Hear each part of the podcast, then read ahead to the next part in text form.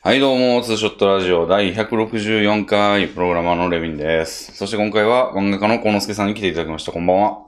はい、どうもこんばんは。どうも、こんばんは。いやー、祝日です、今あ、そうなんですね。えっと、8日。 言うと思ったそうなんですねって。 月11日って、あーなんか、えっ、とけ、憲法記念日みたいな。ブブ何でしたっけー。 なんか、俺も聞き馴染みのないやつなんですけど、山の日ですね。あー、へーうん。山の日、山の日ってなんだろうね。 なんでしょうね。海の日とかもありますけど、なんか、自然物の日っていうシリーズなんですかね。うーん。うん。なんでち、なみに憲法記念日は5月3日でした。そうです ね。あの、連続の中の一つ。そうですね。はい。そうなんですよね。あの、木曜が祝日なんで、まあ、金曜もや休みにして4連休にするとか、あの、う月曜も休みにして5連休にするっていう人が結構多めだと思うんですけど、あー。まあ私は4のパターンですね。なんで、あーな、え、4のパターンというと。 4連休にしたパターンで、あーのはいはいはい明日を休みにして、4連休の初日です、今日。えー、あー、じゃあもう今日は遊びまくった感じで。ウッキウキで、ああ、でもね、1日寝てましたね。 朝方にちょっと配信して、なんかちょっと体調悪いかもってなって、昼から寝て今に至ります。あー、どうでしょう治りましたそうですね、なんか治った気がしますね。まあね、そこから風邪っ引きになって4連休とかだったら最低最悪ですからね。そう。ほんで、ワンチャンまあね、もうちょっとコロナも心配されますよね。まあそうでしょうね。んもう流行りに流行ってますから。うん。あれって最初どうなんですかねいきなり、その風邪みたいな導入から始まって分岐する感じなんですかねああ、か普通なのんか風今邪だ回ったのコわロナは喉に来るらしいですよ。怖いな。俺いつも喉から来るんですよ。へえ。あ関節から来るかな関節からと喉からとのパターンが自分としてはあって、なんかね、うん。しくしくと痛むんですよ、関節が。まあうちの兄が陽性だったんですけど、あらなんか発熱とは喉痛でしたね。い。なるほど。喉痛は常にあると言っても過言ではないんで、俺。うーん。タバコのわかんないですね、じゃあ。そう、タバコをなんか、い部屋の中にずっといたりするとずっとタバコ吸っちゃって、ああの、ーたま、間に出かけたりすると、あの、その間タバコ吸ってないんで、なんか、はいはいはい。あの、別になんないんですけど、なんかず、ちょっと部屋に長い、いる時間が長い生活になっちゃったなってなると、喉がすぐ痛くなって、うん。あの、 カッコンとか書き込むんですけど、ううん。ん。あ今日はもうカッコンと2発入れましたね、朝から。ああ、いいですね。うん。で、寝たらまあ、あんまりうん、大丈夫です。はいそうなんですよ僕。も一回喉痛くなった時があったので、だいぶビビり散らかしてましたけど、 まあ何事もなく治ったのでよかったです。そうですね。なんか、ふ多分ですけど、コロナってこう、一回収まるみたいなことないよね、多分。ああ、まあでも、症状がほとんど出ずに、うん。おさむ、なくなる、うやむやになるみたいな人はいっぱいいると思いますけどね。ああ、そういうことか。じゃあ、今日のだって朝、俺がサビを迎えた可能性あんのか、その歌で言う。そうそうそう。なんか無症状者が多いような伝染病だからこそ流行りまくってるみたいな側面はあるでしょうし。なるほど。まあワンチャンかかったことあるのかもしれないのか、俺も。なんか試算によってはもうなんかかかっていない人はいないみたいな考え方もあるらしいですよ。はあ。ね俺け、まあまあ、飯食いに出てますからね。うん。その、かかったことない人がいないっていうのが本当だったら、まあ、俺は間違いなくかかってるでしょ。でしょうね。だって検査して陽性が出てる割合がもうなんか全然わ5割を超えて久しいみたいな話は聞きますし。おー。もうそのレベルになってくると、もうなんか検査してない人もめちゃくちゃいるんだろうなっていううんうんうんうん。感じですからね。なるほど。それは喜ばしいことなんですかねこう無症状で終わってるっていうのは、やっぱり。まあ、ううんん、んまあ、うん本人レベルでは喜ばしいでしょうけど、社会レベルでは媒介者にはなってるわけですから、よくないんじゃないですか。あ、そういうことか。はい。かかったら次かかりにくいみたいなのあるんですかね、これ。まあ、どうなんでしょうね。うん一。般的にはあると思われますけど、コロナは特別なのかもしれないし。うん。俺もいよいよ、外に出る用事を減らして、あの、医者最近そうですね、ちょっと2週間あったこととかで言えば、はい。あの、お昨日か一昨日ぐらいになんか電話があって、あの、は俺行ってる、毎月行ってる医者があるんですけど、はい。そこまあ、にあの前住んでた西日暮里の近くなんですよ。はい。で、そこにずっとその睡眠時無呼吸の機械を借りてる医者でもあって、あーあの、変えたくないなってめんどくさそうだから。うんうん。なんか毎月その、あの、医者の料金払うじゃないですか、その毎回。は行い。って。で、そ、そこで、なんかその、機械の代金も含まれてるみたいな感じになってるんですよ。はい。だから月、月額銀行口座から落とされてるみたいなことじゃないんですよね、リースしてあんあの。でも、保険の多分、法律かなんか上、その、引き落としみたいなことはできないんですよね、多分。ー。うーん。保険適用の機会を。うん。なんで、毎月、こう、律儀に払いに行かないと困ったことになりますとしか言わないんですよ、医者も。うん。あの、一月来ないっていう期間があると、ちょっと困ったことになりますね、みたいな。どうなるか。かはわかんないんですけど。っていうことを言ってて、だから毎月まあでも、さすがに行かないといけないなと思って行ってたんですけど、うーん。前も言ったかもしれないですけど、オンライン診療がなんかやってる。るとか言ってて、で、あの、処方箋の問題、その薬ももらわないといけないけど、処方箋どうすんの問題が、あの、ちょっと問題だったんですけど、なんか、や、じ自分家の近くの薬局でに、なんか、ファックスで送ってもらったりできないかなっていうのを相談してたんですよ、医者に。はい。で、なんか俺が近所にスイート取りに行くみたいな。はいはいはい。で、その薬局に、それも、ちょっとまあ、不思議な話で、俺が薬局に行って、これこれこういう医者の方がこういう薬局を探してるんですけど、あの、オタク、これ、こういう転送みたいなのに対応してますかって俺が聞いて、まあ。で、なんか、医者に連電話させて、そこ、その薬局ええに。で、医者と打ち合わせしてもらうみたいな。まあでも、お医者さんからしたらね、レビンさんに都合ない、うんその薬剤師、やうん薬局を探してあげることはできないでしょうからね。まあ、あの、一応なんか近所のところと話は通ってるらしいんですよ、その医者は。そえのえその医者の近所の薬局ね。ああ、はいはいはい。でも、俺の住んでるところの近所の薬局なんてそんな全然話知らんからってそりいゃそうう。でも俺は近くがいいなっていうことで、まあちょっと俺も動いてみたいなはいはい。感じでやってて、で、薬局に頼んでたんですよね。はいでその返事が昨日とか一昨日来まして、電話で。ではい。なんか先生と相談しまして、なんかうちで受け取れることになりましたみたいな。ええなんか、ああ、やったみたいな。うんあの、久々にいいニュースというか、うん。自分の中で。っていうので来たんで、なんかもう、これで完全にオンライン受診の体制が整いましたね。いいですねう。ん。だからまあ、電車に乗ることなく、近所の薬局で薬を受け取れるようになったと。へえ。うんうん。そうなんですよね。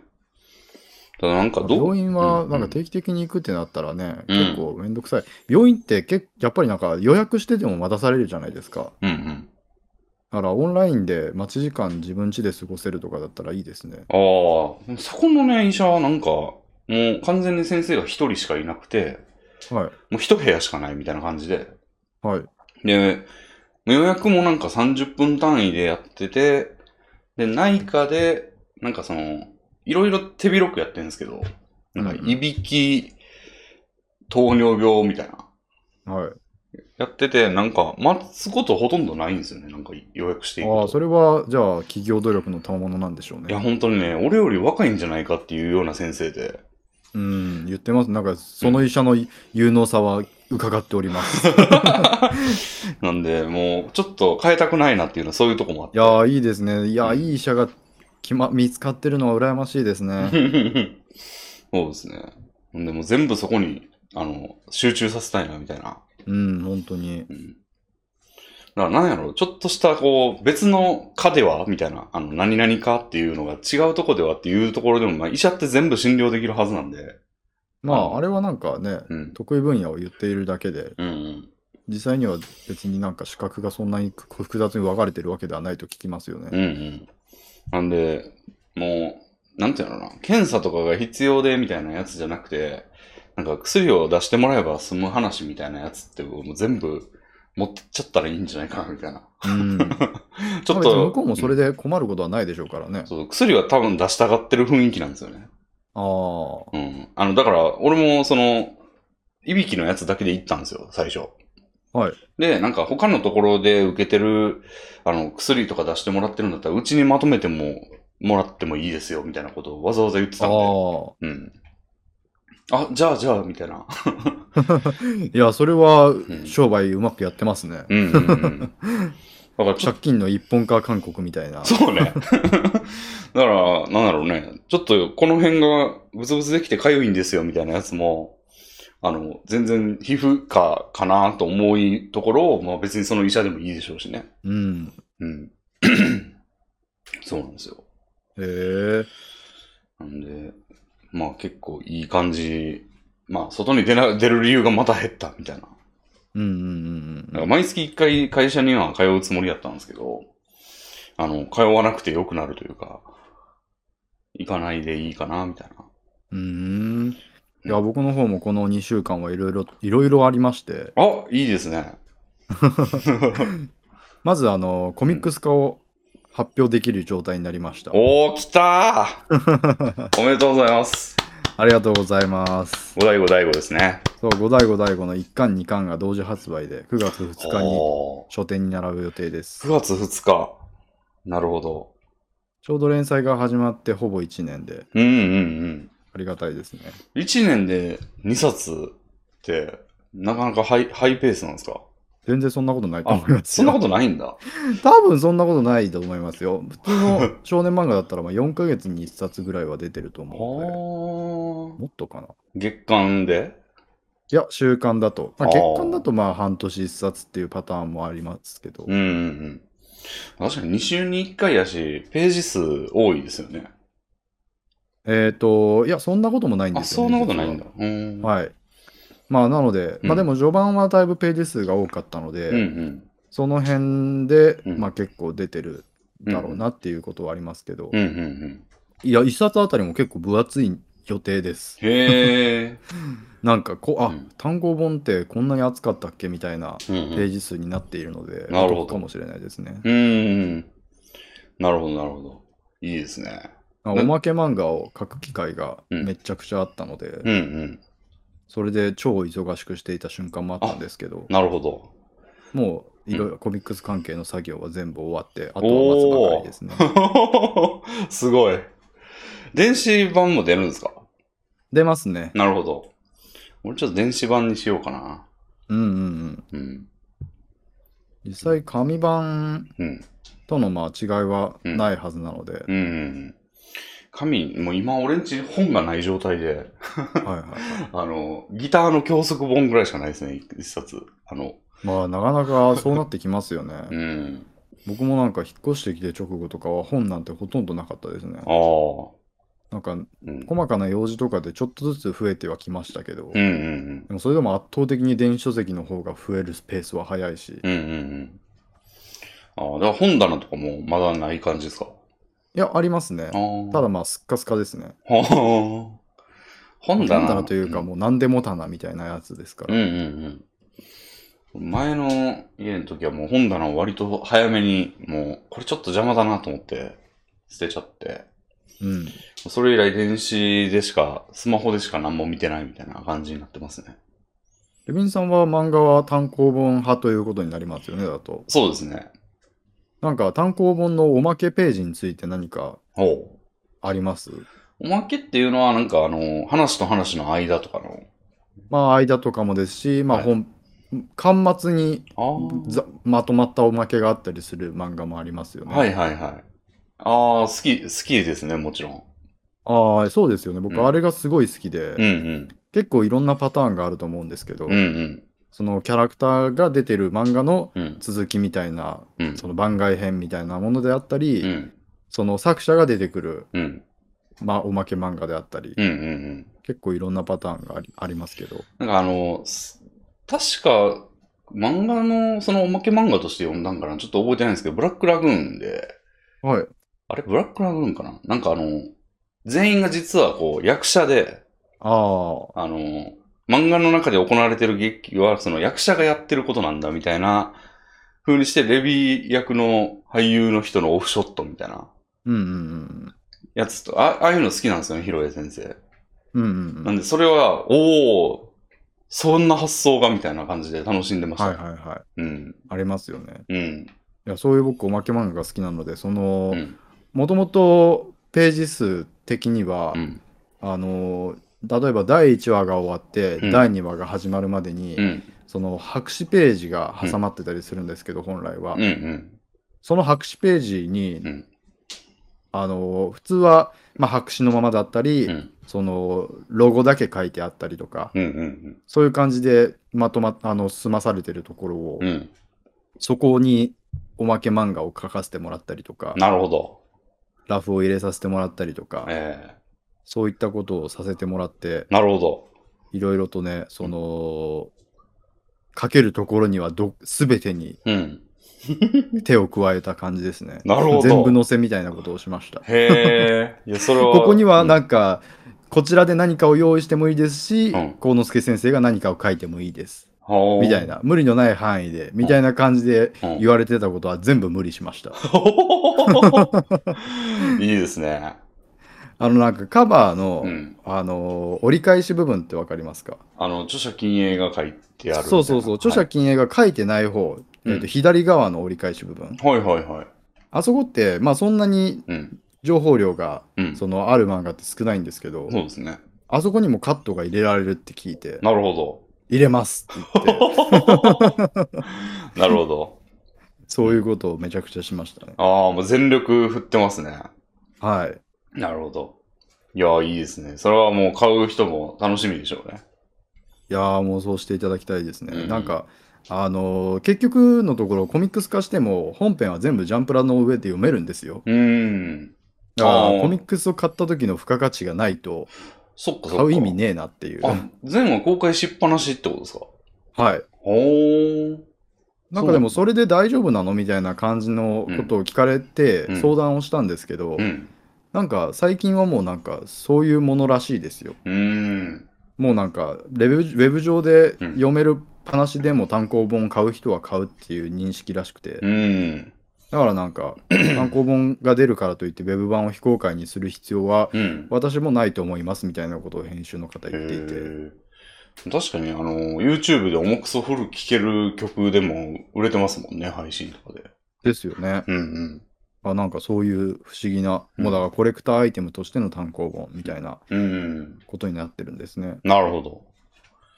まあ、インターネット通信とかも しなくて済むしね。うんうん。うん。割とパケットを気にする人とか、まあ、まあそういう意味ではないと思うけど、まあでもそのおまけがあったらより一層買いますよね。そうですうんうんうね。ん。なるほど。いや、それはもうビッグニュースという か、輝かしいニュースですね。うんうん。なるほど。いや、今後もコミックス化していく感じになるんですかね。その辺はわかんない。まあ3巻以降は未定っていうことですうね。ん。なるほど。数字的にはどうですか数字っていうのは、まあ、あの、閲覧数的には。ああ、まあ下がってきてるので、うん。ちょっとわかんないところですね。そなるほのど1巻2巻が出るよってなった時うん。の閲覧数うんうん。よりも下がってるので、うんうん。その閲覧数ベースで1巻2巻が出るっていうことが決定されたんだとしたら、うんちょっとこのままだと3巻は怪しいかなというところであの、この漫画がすごいみたいなやつってまだ結果は出てないのか。まだ出てないですね、うんうん。いつ8頃月31日におお結構すぐっすね。そうですよねあーいやなんか入ってるといいですね。まあでもタイミングとしてはうんコミックスか、コミックスが出て、うん。いろんな人に漫画の存在が知られた後でうん。投票してほしかったですけどねあーちょっとタイミングがちょっと最悪というかあででもなんかもし入ってたら、それのこ単行本がすぐ出ますってめっちゃちょうどいいように思えたんですけど、そういうわけまあまあそれはそうなんですけどね、うんうん。まあでも入ってたらっていうことですからねああ。な、あれって順位で出るんですよね。まあでも順位は出ますけどベスト3以下はほとんど紹介されないですよなんか本屋大賞とかだと10位ぐらいまではなんか入賞って感じというか、人々の注目の対象にはなるんじゃないかなと思ってたんですけど。まあ人によるでしょうね。うーん。 10位まで見るかどうかは。まあもちろん、うん第20位ぐらいまでは前年のやつは発表されてはいましたよ。なるほど、なるほど。その辺には、まあ、めっちゃベスト3 行きたいですね。いや、ベスト3に入ってたらもう上々ですよね。なるほど、なるほど。ね、これはもうちょっと、ツーショット聞いてる方はもうぜひ買っていただいて。や、本当にぜひ買ってくだ さい。もう、うん、全電子と紙で両方で買ってください。なるほ ど。そうですね。うんうん。他、なんかありましたまあ、そうですね。あとは、あの、AI のお絵描きのやつ流行ってるの知ってますはい。なんかあ勝手れに。にうん僕も参入しまして、うん、なんかやってましたね、五大五大五とかで。。そうんう、。それがなんか衝撃的でしたね。おー俺あんまり触ってないんですけど、どう、どういう感じで遊びましたまあなんかその文字列をうん入力したら、うん。その文字列をもとにうん。 AI がうん絵を描いてくれるよっていうサービスなんですけど、えその具体的な手順としてはえ、うん。あの、ディスコードのボットがを使うんですよ。おー。だからディスコードのボットに対して、うん。英語の文字列を送信したら、うん。そのボットくんがこんな感じって言って4つの例を出してくれるんですね。ほう。その中で、うんじゃあこれをブラッシュアップしてとか、これの別バージョンも見てみたいなみたいなことをやっていって、へえ。で、まあ出来上がっていくんですけど、うん。まあその4つ、最初に文字列から生成される4つの画像は、はい。まあ基本的にもう意味をなさない肉塊みたいなうんレベルだったりするんですよ。はいはいはまあ、なんで、うんそれでそそうならないためにうん文字列をちょっと工夫したりとかい。、うん。例えばコンセプトアート風のとかを付け加えたりとか、うん。例えば戦う姿だと、うんそのぼぼやりしすぎるから、うん。その殴っている姿とか具体性を増したりとか、おー。あと怪獣とっていうところを、うんその巨大トカゲとみたいな感じに変えたりとか、なるほど。いろいろあの命令の仕方で具体性が変わってくるのをうん感じながら慣れていって、うん。でまあ結果あ、うんこれが一番マシな出力結果になるなっていう文字列が分かったら、うんその文字列だけでもう100個ぐらい出してもらうんですよ。 ほう。でその100個の中から、うんあこれがいいかなっていうやつを出すとうーん。いう感じで、結構だからもう回数勝負ですね。なるほど。 1個の絵を描き出すためにすごい根気よくやらないといけない。あチューニング、チューニングしていく感じなんや。そうそうそうそう。んなんか、あの、生成されたものはよく見てたんですよ、俺も。はあいの、ツイッターとかで。はいはい。で、はあ、まあなんか、ちょっと AI 特有の気持ち悪さはあるものも多いが、なんか使えそうなもんもあるな、みたいな。そうですね。ふまうに思って、なんか、ノベルゲームとかの背景とかに使えるんちゃうみたいな。あ、背景ぐらいだったら余裕だと思いますよ。うん。立ち絵とかだと厳しいかもしれないですが。ああ。うん。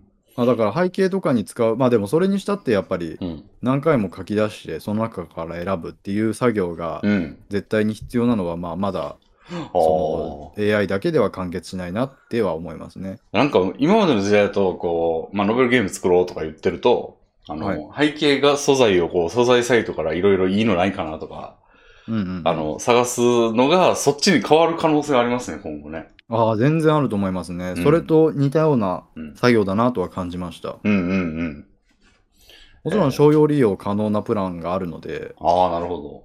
それは全然ありえますね。うんうんうん。いや、なんか技術がね、あれ、今はなんかその作られた方が、まあ、独占してるというか、まあ、方法はその人が頑張って作ったみたいなことでしょうけど、はいなんか一般化してきたりしたら、もう全然フリーソフトとかもできそうですね、そういうの。ああ、そうですね。そういううんフリーソフトの背景とかで使われるってことですかえっと、フリーソフトでそういうジェネレーターみたいなのができるっていう。ああ、まあ、ジェネレーターとしてはもう十分。うんまあ、でも確かにディスコードのボットっていうレベルだとうん、とっつきづらいですね。やし、なんかその利用が多分、あの、手放してないと思うんですよ。生成されたものの権利みたいなのは。うーん、なるほど。うん。でもそれをなんかもう自由に使っていいですよ、このソフトで作ったやつは、みたいなバージョンが、その技術が一般にのに下ってきたら、あのそういうのを作る。る人も出てくるというか。そうかもしれないですね。まあ、でもなんか、生成された画像の権利のについては、うん。結構、まあ、手手放すがどの範囲のでいうことを指すのかわからないですけど、うん。なん結か、構あ自由に使っていいらしいですけどね。あー、そうなんですかね。はもいう。CC0 です、みたいな。あの、どうなんでしょう商用利用可能とは書いてありましたけど、あえー、パブリックドメインです、みたいな。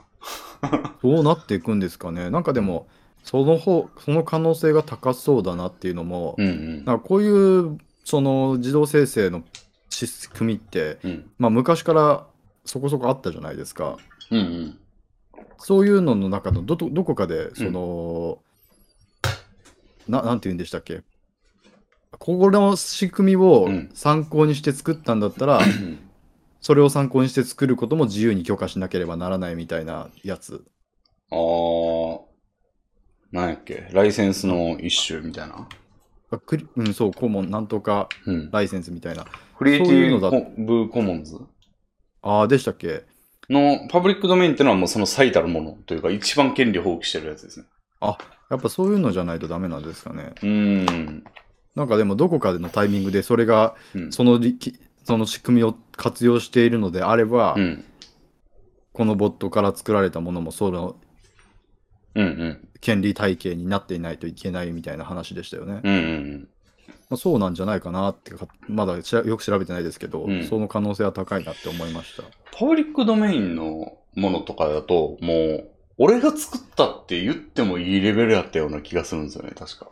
うーんそこだけはダメだったんかな。ダメというか嘘になるからからね。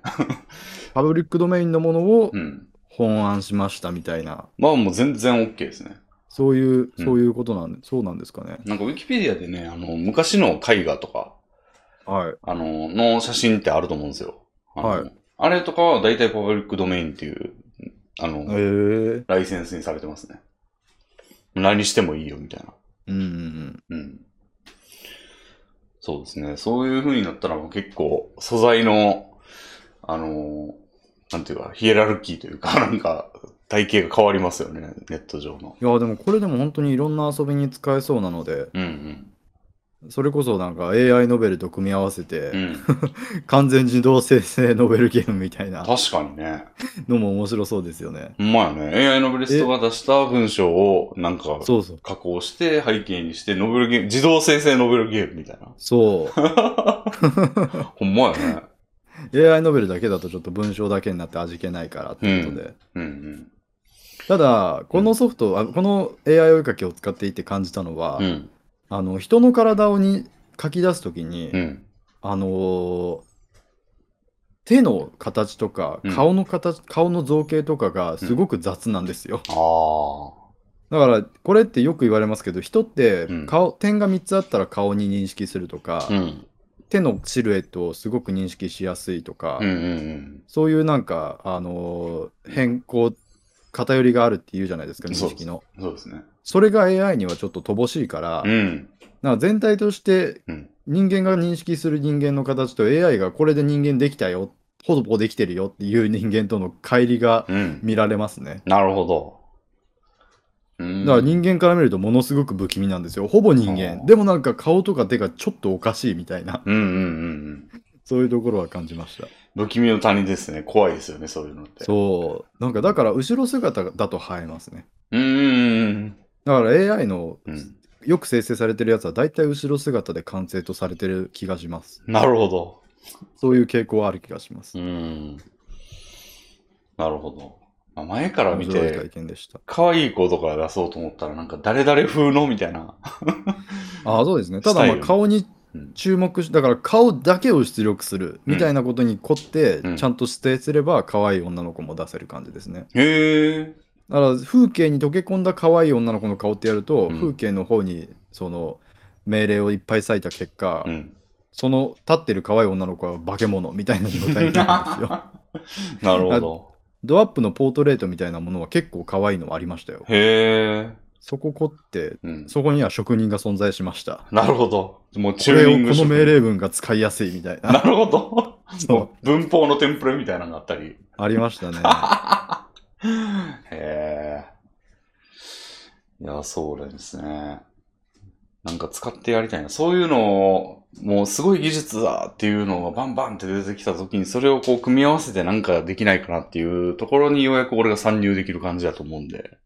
あなるほど。なんか組み合わせてね、さっきの言ってたその AI ノベリストと連携してみたいなやつとかはもうなんか、俺ぐらいのやつやったらもうその辺に、ちょっとすいませんねみたいな感じで、ちょっと入っていきたいですね。あや本当に面白い遊びができると思いま すよ。そのうんやっぱり命令文が作るのがちょっとやっぱり普通に、えー、とクリエイティブな作業になるので、うん。そこが参入障壁になってると思うんで、うん。それを AI ノベリストがやってくれたらんだいぶ広がりますよね。うんうんうんうん。そうですね。なるほど。はい。いや、面白いですね。そうですね。私の方は、まあ、あんまり建設的じゃない話もありまして。 はい、ちょっと今日なんですけど、今日はい祝日やったんで、なんか、また近所の人がピンポンって来まして、へえ。例の町内会長ですよ。はあ、は班長が来て、あはあ、はい。なんか、あの、また金を集めに来たとか言ってんすよ。へえ。で、なんか町内会費はもう俺向こう1年分払ってんすよ。はい。で、なんか、なんか、何言ってるかというと、何やったっけな、社会福祉費みたいなのがあるとか言ってて、はなんか、前にあの、ポストにパンフレット入れてたでしょってじじいが。あ。うん言っ。て、いや、読んでないっすねって言って、あんま読んでない、でもね、ちょっとこれも入ってもらわないとこダメなんだよ、みたいな言い方をするんですよ。はい。でも、えどういうことですかって言ったら、もう半分強制みたいなもんだよとか言ってんです よ。お、こいつなかなかのこと言っとんなと思って。お前何の徴税権かなんかあんのかみたいな。こと言っててね、なんかもう聞いても全然要領得ないんですよ。何も別に資料出してこないし。はい。でも、もう、いや、まずでもそれ当然任意でしょってずっと言って、はい。いや、任意だったら入らないですって言って、うんうんうん突っぱねたんですけど、もう気分悪いですよね、朝から。へえ。うんあるんですね、そういうのが。うんで、なんかね、その表みたいなの、その町内の人の名前が左に書い縦に並んでて、はで、い。右にこう表みたいな感じになってんですよ、なんか項目があるんだはいなっはいはて。で、そこに町内会費のところは、まあ俺は、なんか丸ついてるけど、うん。その横になんか社会福祉とかなんか赤い羽と か、あともう一個なんかあったな。なんか書いてて。やべえ、これから来るやつじゃないですか。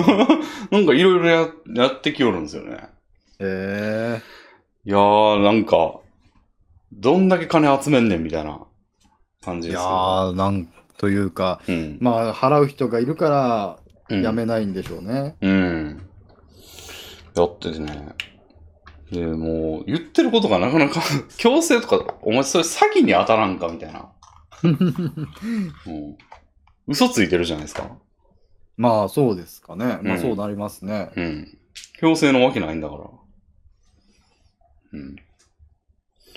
なんで、ちょっとそれを撃退したんですけど、まあ、配信してる最中に来ましたね、また例によって。へえ。ピンポンとか言ってきて、マイクプチって切って、で、応対してたら、もうそういうことで、いや、いいあでれインす。ターホンの電源を切る作戦はやってないんですかなんかあんま来ないから、し、ちょっと届け物が多いから、なあるほの、切ってはなかったんですけど、もう切ろうかな、そろそろ、みたいな。ど。うん。ほんま、インターホンもね、俺がわざわざセブンに電池を買いに行って詰め替えましたからね、インターホン電池切れてて。うん。なんねえなと思って。でももうわざわざ入れることもなかったかもしれんわ。もいやー、そんなね、クソ来客が多いんだったらう、そこんなものはいらないって言って。う。ええいや、ほんましたいぐらいですけど、まあ、今ちょっとまだ、なんか、あるかもしんないんで、なんか、あの、水道、水、なんか料金の払い込みとかもまだ、じ自動化できてないんですよ。ああ、うん。なんか、まあ、知らないうちに水道止められたりしたら困りますからね。うん。なんでまあ、一応警戒してるんですけど、まあもう、あのじじいの顔見たくないんで。だから結構またちょっと暗淡たる気持ちになって今日、ちょっとね、困ってましたね。まあ、なんてい うか、もう、あらゆるところで行われてることなんでしょうね。うん。なんか、うちの、まあ、実家の話ですけど、うん。町内会費とかとは別に、うん。その、神社の修繕費、はあ。そういうのとかもうん取られる感じになってて、しかもそれが、うん、ちょっとやそっとじゃない額なんですよ。へえ。でもなんか、やっぱ、地元で有力な神社の家 で、はもうなんか、ボスなんですよ。い。うん。地元の名士なんでだからもう逆らえないわけですよ。はだあ。からちょっと両親が暗い顔でか暗い顔で話していたのが記憶に残ってますね。いや、やっぱあらゆる家にあるんだろうな。うんそうだと思いますよ、やっぱり。うん共同体にうん所属するとはそういうことなんだろうなと。うん。いや、だから俺も突っぱねて、なんか暗い気持ちになってた一因は、なんかその、なんかやら嫌がらせとかされたりすんのかなみたいなうん。想そ像がうですよね。あって、でもやりようはないと思うんですけど、うんまあさすがに俺が横、外に置いてる宅配ボックスの中に変なもん入れるとか、もうさすがにせんと思うけど、わかんないですよね。うん、まあ、可能性はないではないですけど、うん本当にごく一部の極端な例だとは思いますけどね。うん。そういうのを突っ張ねた結果嫌がらせされるみたいな例は。うん。でもなんか想像しちゃいますよね。ああねえう。ん。こんなんなんか世の、まあ集合住宅に住んでると、まあだいぶ緩和されるんでしょうけど、はい。その、オーナーというか、え、大家が、まあ、窓口で、さすがにじ住宅民全員から金を徴収みたいなことは現実的じゃないから、えあの、現実的じゃないでしょっていう突っ張ね方を大家がしてんのかわかんないですけど、うんうん、なんかそういうバリアはありそうじゃないですか。直接個ま人あにそう来なないんという。実際そうなんでしょうね。うん。やねんけど、戸建てやと来ますね。そうですね。いやー、戸建てのデメリットがそんなところに。うん。ありますね。逆に言えば、それはなんか住んでみるまで、うん。あ、あなんか明るみに出ないレベルであうん。だったんですね。そうです ね。町なん会か、誰かが教えてくれそうなもんですけど。町内会のこと全然知らないですね、不動産屋は。まあ、はい。地元密着のはずなのにな。なんかあの、大手でも、何々店みたいなとこがあっても、そこしか扱ってないみたいな感じじゃないですか、物件なんて。はいはいはその、その近所のやつはもう、同じ大手だったら、この店です、みたいな。はい。風に扱ってるはずやから、そんなん知ってておかしくないと思うんですけど。い。あいや、まあ、その、地元のその不動産屋が教えてくれればっていう話じゃなくて、はレビンさんが戸建てにしようかなっていう相談をしていた時期があるじゃないですかい。。は視聴者とかに。い。うん。その時に視聴者の方の、うん。その、戸建ての留意点の一つとしてう、ん。戸建てはそういうのが横横行してるぞみたいなのが聞こえてもよおかしくなかったと思うんですよね。なるほど。それがなかったってことは、うんけ意外とレビンさんのところが異質なのかもしれないですよ ね。あ、そういうことか。確かにね、自然な考えですね、それは。それか、うんもう、それはもう言うまでもないことなんだというか。そう、そう、その可能性が結構でかいかなと思ってて。もう慣れてちゃってる、みんな。まあ、言うてマンションの町内会費とかははや払っちゃいますもんね。うん。それと同じノリだとしてわざわざ言わなかったっていうことなんでしょうかね。なるほど。え、でも、ゴンスケさんも今掘ってみたら、その神社の修繕費とか出てきたじゃないですか。確かに。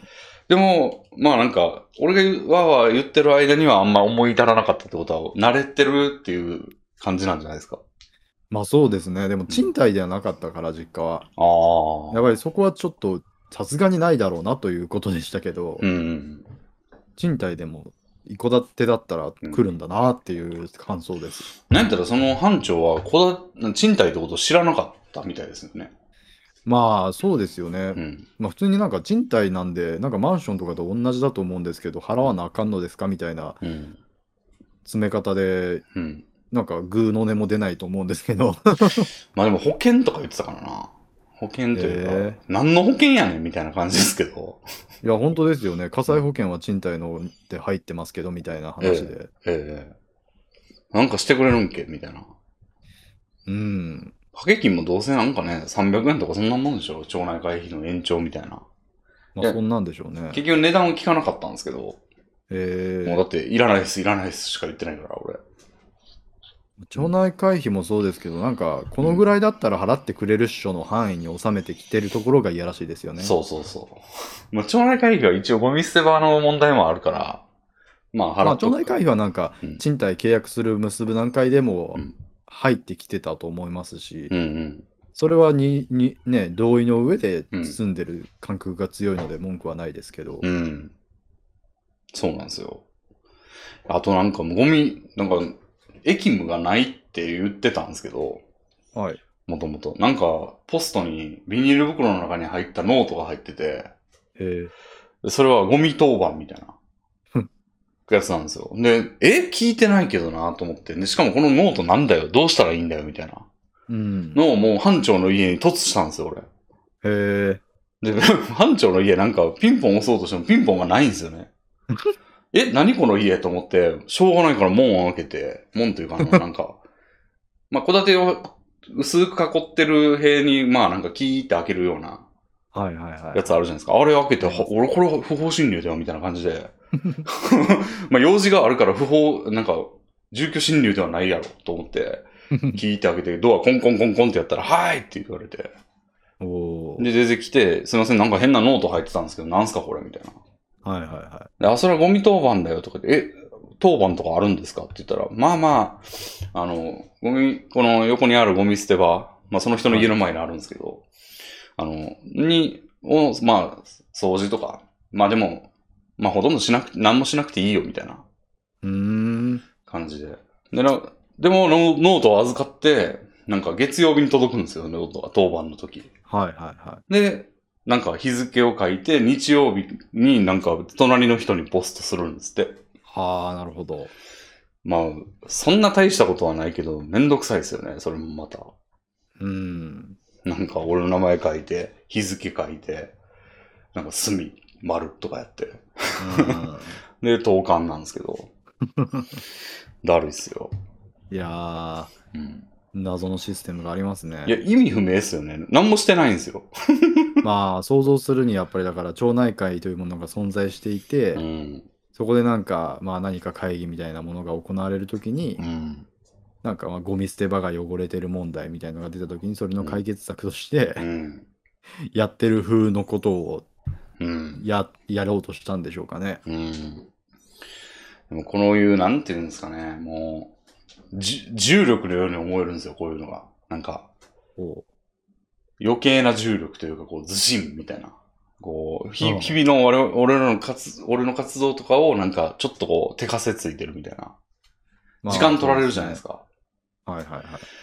あのこういうの煩わしいというか、もう解放されたいなっていう感じで、今までされてたんですけど、はい、なんか、あれ、ちょっとなんか、足に、ちょっと1キロぐらいの重りついてんな、みたいな。うん。感じがしてる。もああ、でもゴミ、ゴミの掃除当番についてはあれですねう。んあれ、多分爆弾回しゲームですね。うほそのゴミって一定確率で荒れるじゃないですうか。ほカラスとかの被害とかで。う。ああ。うん。その時に手帳という名の爆弾を持っていた人は掃除する義務を負うみたいな。うーん。まあね。だからもう、手が細くというか、その、 なんか、まあまあ、駅はないよ、みたいな。な基本ないよ、みたいな。かっこ基本ないよ、みたいな感じで納得させといて、でも、言うて当番でしょみたいな風になるんやろね、有事の際には。まあそうそうそうそう。有事の際にノート持ってるの今誰ってなるわけですよ。そう、古速だよな そう、もう、だから古速が染みついてるんですよ、その今日の俺の訪訪問の時にも、その、半分強制だからみたいな文句がもう多分定番になってんでしょうね。まあ、うんうんうん。まあ多分俺ぐらいにしか言ってないと思いますけどね、全員、あの、持ち家でしょうから、はい。俺以外は。なんですけども、そんな、だからほんまボイレコ回しといたらよかったなと思って。いやまあ多分どこに行っても相手されないと思いますけどね。なんかうん、まあそう分かりますけどうん。世の中そういうもんだなっていう気持ちが僕の中ではもはや大きいですね。まあね。そういうのがもうなんか、事前でないみたいなところに行くしかないですよね。僕はもう NHK の受信料を払うことにした瞬間に全てを諦めました。なるほど ね。うん。世の中とはうんそういうなんて言うんでしょう法律とかはうん、ないところにはないのだっていう。そうですよね。そうですけど、まあ、事前に、まあ、そういうのが、まあ、集合住宅で、まあ、そこそこ都会でってとこやったら、まあ、俺がそうだったようにあんま来ないじゃないですか。そういう町内会レベルのものとかそうでしたよね。うん。まああれはだから大家に守られてたっていうことでしょううね。ん。だからより一層ここ、ちょっと集合住宅の良さが浮き彫りになってきましたね、俺の中で。 なんで結構もう、そうですね、もう次はそっちだなっていう気持ちが固まりつつありますね。まあやっぱり集合住宅にはない大きなメリットとしてそういうコミュニティに帰属できるっていうのが大きいでしょうからうん。そういう悪い意味で相互監視、うん。そのいい意味では見守り体制がうん。あるのは、うん生活スタイルによっては変え難いんじゃないですか、なるほど。うんそこがレビンさんには全然ハマっていないというだけで、う普ーん。まあね。通に安心感はあると思いますねその子育てとかするにあたった時に、うん。その隣に誰が住んでるかもわからないような集合住宅で、うん。その愛しの我が子をマンションの廊下を歩かせるだけでもちょっと怖いじゃないですかなるほど。だってドアガバって開けたら知らない人がいてもうなんか手を引くだけでそこに連れ込まれてしまう状況がある一瞬うんでは常にあるわけですよ、なるほど。それだけでも結構怖いことだと思うのでや確かに。っぱりうんそういう良さがたくさんある対価なんでしょう ねうーん。そのメリット全く享受できないからな。俺そうですよねもうほんまにほっといてくれたら何でもいいんですよ。もうゴミ捨て場だけなんですよ。だから。めちゃくちゃ集合住宅人間じゃないですかそうです ね。そうですね。なんでまあまあ、これも勉強っすね。いやーでもいい経験だと思いますよ、うんうん下手したら一生体験することがない経験ですから、うん。うん。僕は全然経験したことがなかったし、うん。まあ、でも、あるいは慣れていく可能性も2年後には別にって思ってるかもしれないですね。まあそうでしょうねうん。メリットの方がでかく感じても、なんか別にこんなん適当にあしらっとけばいいわけやから、みたいなうんふうになってるかもしれんけど、今はなんかもうウブな感じで、こんな訪問をしてくるだなんて、みたいな。俺の時間がちょっと取られているんだか、みたいな、うふうにん、思ってますけど、まあこんなんはまあ、あることやし、みたいな、うん、ふうに思うのかもしれない。そうですね。他にね、思うのはね、あの、やっぱなんだかんだで移動の時間が長くなったなと思って、へえ、なんかチャリ導入して、あの、まあ、買い物行くにしても、まあ、ちょっと遠いんですよね。やっぱ今までに比べて、あの、はいスーパーとかも。まともなスーパーはちょっと遠いぞ、みたいな。はい。で、それに歩いて行ってたんですけど、まあ、さすがに20分以上歩いて、みたいな感じで遠かったんで、チャリ導入して行ったけど、まあ、それでも言うて前よりかかってんですよね。うんうん。まあ、あちこち移動してっていうので、帰ってきたらもうなんか昼休みなんかとっくに過ぎとるわ、みたいな。うん。飯食いに行って、まあちょっと買い物して帰るかみたいなのが、今まで1時間以内で収まってたところが、なんか余裕で1時間半、2時間とかになってて、うんこれもなんか微妙に時間取られてんなみたいな。まあ単純にやっぱりうん。田舎っていうことなんでしょうね。うん。都会にくれ前住んでたとこに比べればう。ん。なんで、これに慣れてたら、なんか可処分時間減るじゃないですか、まあ。変な、うんあの、 こだわった言い方をすれば。これがちょっと徐々にね、なんか、ちょっとなんか作るかみたいなやつを一本分減らしてるみたいなとこもあるかもしれないですよね。何そうですね。日か経ったら。って思ったら、ちょっと、そういう意味でも、まあマイナスはされてんなっていう意識はちょっとありますね、今。うーん。うん。なんですけどね。まあ、ちょっと思い悩むところは多いです。えー、いや、最近その時間に関して、うん。僕あのー繰り返しタイマーを導入しまして、ほ繰り返しタイマーというサービスがウェブ上にありましう。て、ほその15分繰り返しタイマーというふうに設定したら、う。うん。 15分ごとうにん。ドンってなるんですよ。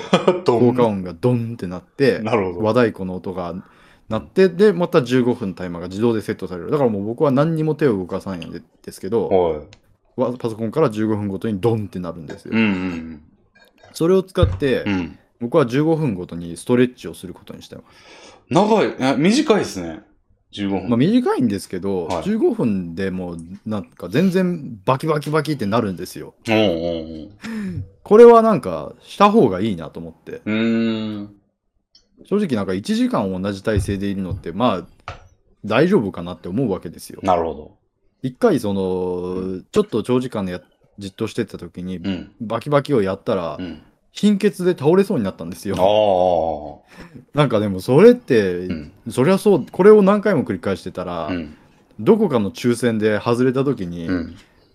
取り返しのつかないことになるなと思って、まあ、フラー、あ机の角で頭ゴンみたいな。 そうそうそうそう そのまま起き上がらないフラーもあり得るしうんあそういうことを避けるために15分に1回やるようにすればおーよかろうと。うん。ででも1日に何十回もストレッチをすることになるんじゃないですか。まあ、ストレッチって言っても、だから伸びですよ、要するに。ああ。う一回ちょっと立って、ん。腰ひねってバキバキバキバキ、はい、終了みたいな。うーん。で実際、その腰ひねって伸びをするのってうん気持ちいいじゃないですか。そうですね。逆に言えば、 うん普段2時間に1回しかそれをしていないのは、うん。もったいないと思うんですよね。なるほ幸せの収穫をへー怠っているという。 ど。まあ確かに俺もすっごい座ってて立って、ね、腰をなんとなく回したら気持ちいいってなってなんか10分ぐらい回し続けてたこととかあります フラフいいーじプゃのあないですかの腰くるくる、あの、フラフープを落とさないために腰ぐるぐる回すや動きあるじゃないですか。はい。あれのゆっくりバージョンをこうやってたらめちゃくちゃ気持ちいいってな って、止まらないみたいな。いいですよ。だから、それはでも、うんその、まあ、10分やれてたのはすごいですけど、うん一般的にはうん、 1回ちょっとやったらもう得られない快感を、うん快感ですから、うーんそれが、たまるごとにちゃんと収穫するようにするだけで、なるほど。 1日に摂取できる幸せの総量が増加するという。すごい精神だ。やっぱ立ち、その、煩わしさが勝っちゃいますね。うん。うん。ドン、無視みたいな。みんな容易になっちゃいそう、俺やったら。僕はでも、どんどん旅に動いてますよ。でもまあ、気持ちよさもさることながら、いや、それはだいぶ腰の寿命は伸びる気はしますね。 そうなんですよ。だから、それをし始めた瞬間に未来変わったなって思いました。やっぱそれをこう、精神で織り込めるのがいいですね、小之助さんは。でしょうん、これは体にいいことだって思ったらなんかもう、全然苦じゃない、むしろやりたい、早くみたいなう。そうそうそ気う。持ちになるでしょそうなりますね。う。いやー、すごいな結構健康オタクな側面があるのーで、うん、体にいいと分かるや否や、うん。やりまくる方なので、いおーいいですね。や、ちょっと、東勝先生のそのうん近況、うんなんか有名な話で、え最近もう、あの、仰向けに寝てうん作画をし,、でしかできないとえ。見ました、俺もそれ。いう話を聞いて、もう衝撃を受けて、うん。しかもなんかその症状はもうだいぶ前からみたいなうん。ことだったので、ういん。や、こうなってしまうのかもしれないと思うと、うん。もうバキバキをやらないとなっていう。そうです ね。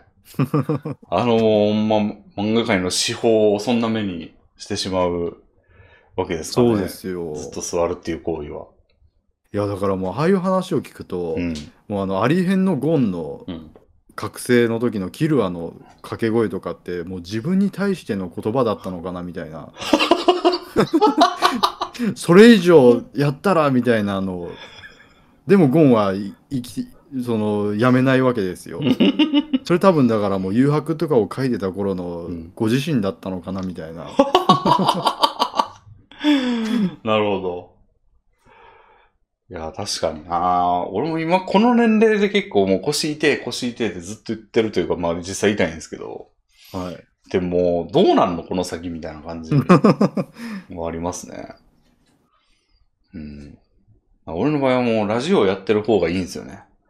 ラジオやってる時は、あの、机をウィーンと上げて、あの、マイクを上の方にして立って、まあ、時々座りますけど、座った時でもまあ、どっちでもできるみたいな状態で、あの、うんうん多分、前の家でもその、段ボールを机の上に置いて、ちっちゃい段ボールを。で、その上にマイクを置いて、ちょうど高さをいい感じにして、同じようなことやってたんですけど、はいあの、50回ぐらいまでは多分、ずっと座ってましたからね、喋ってる間。うんそんなんやばすぎでしょっていう。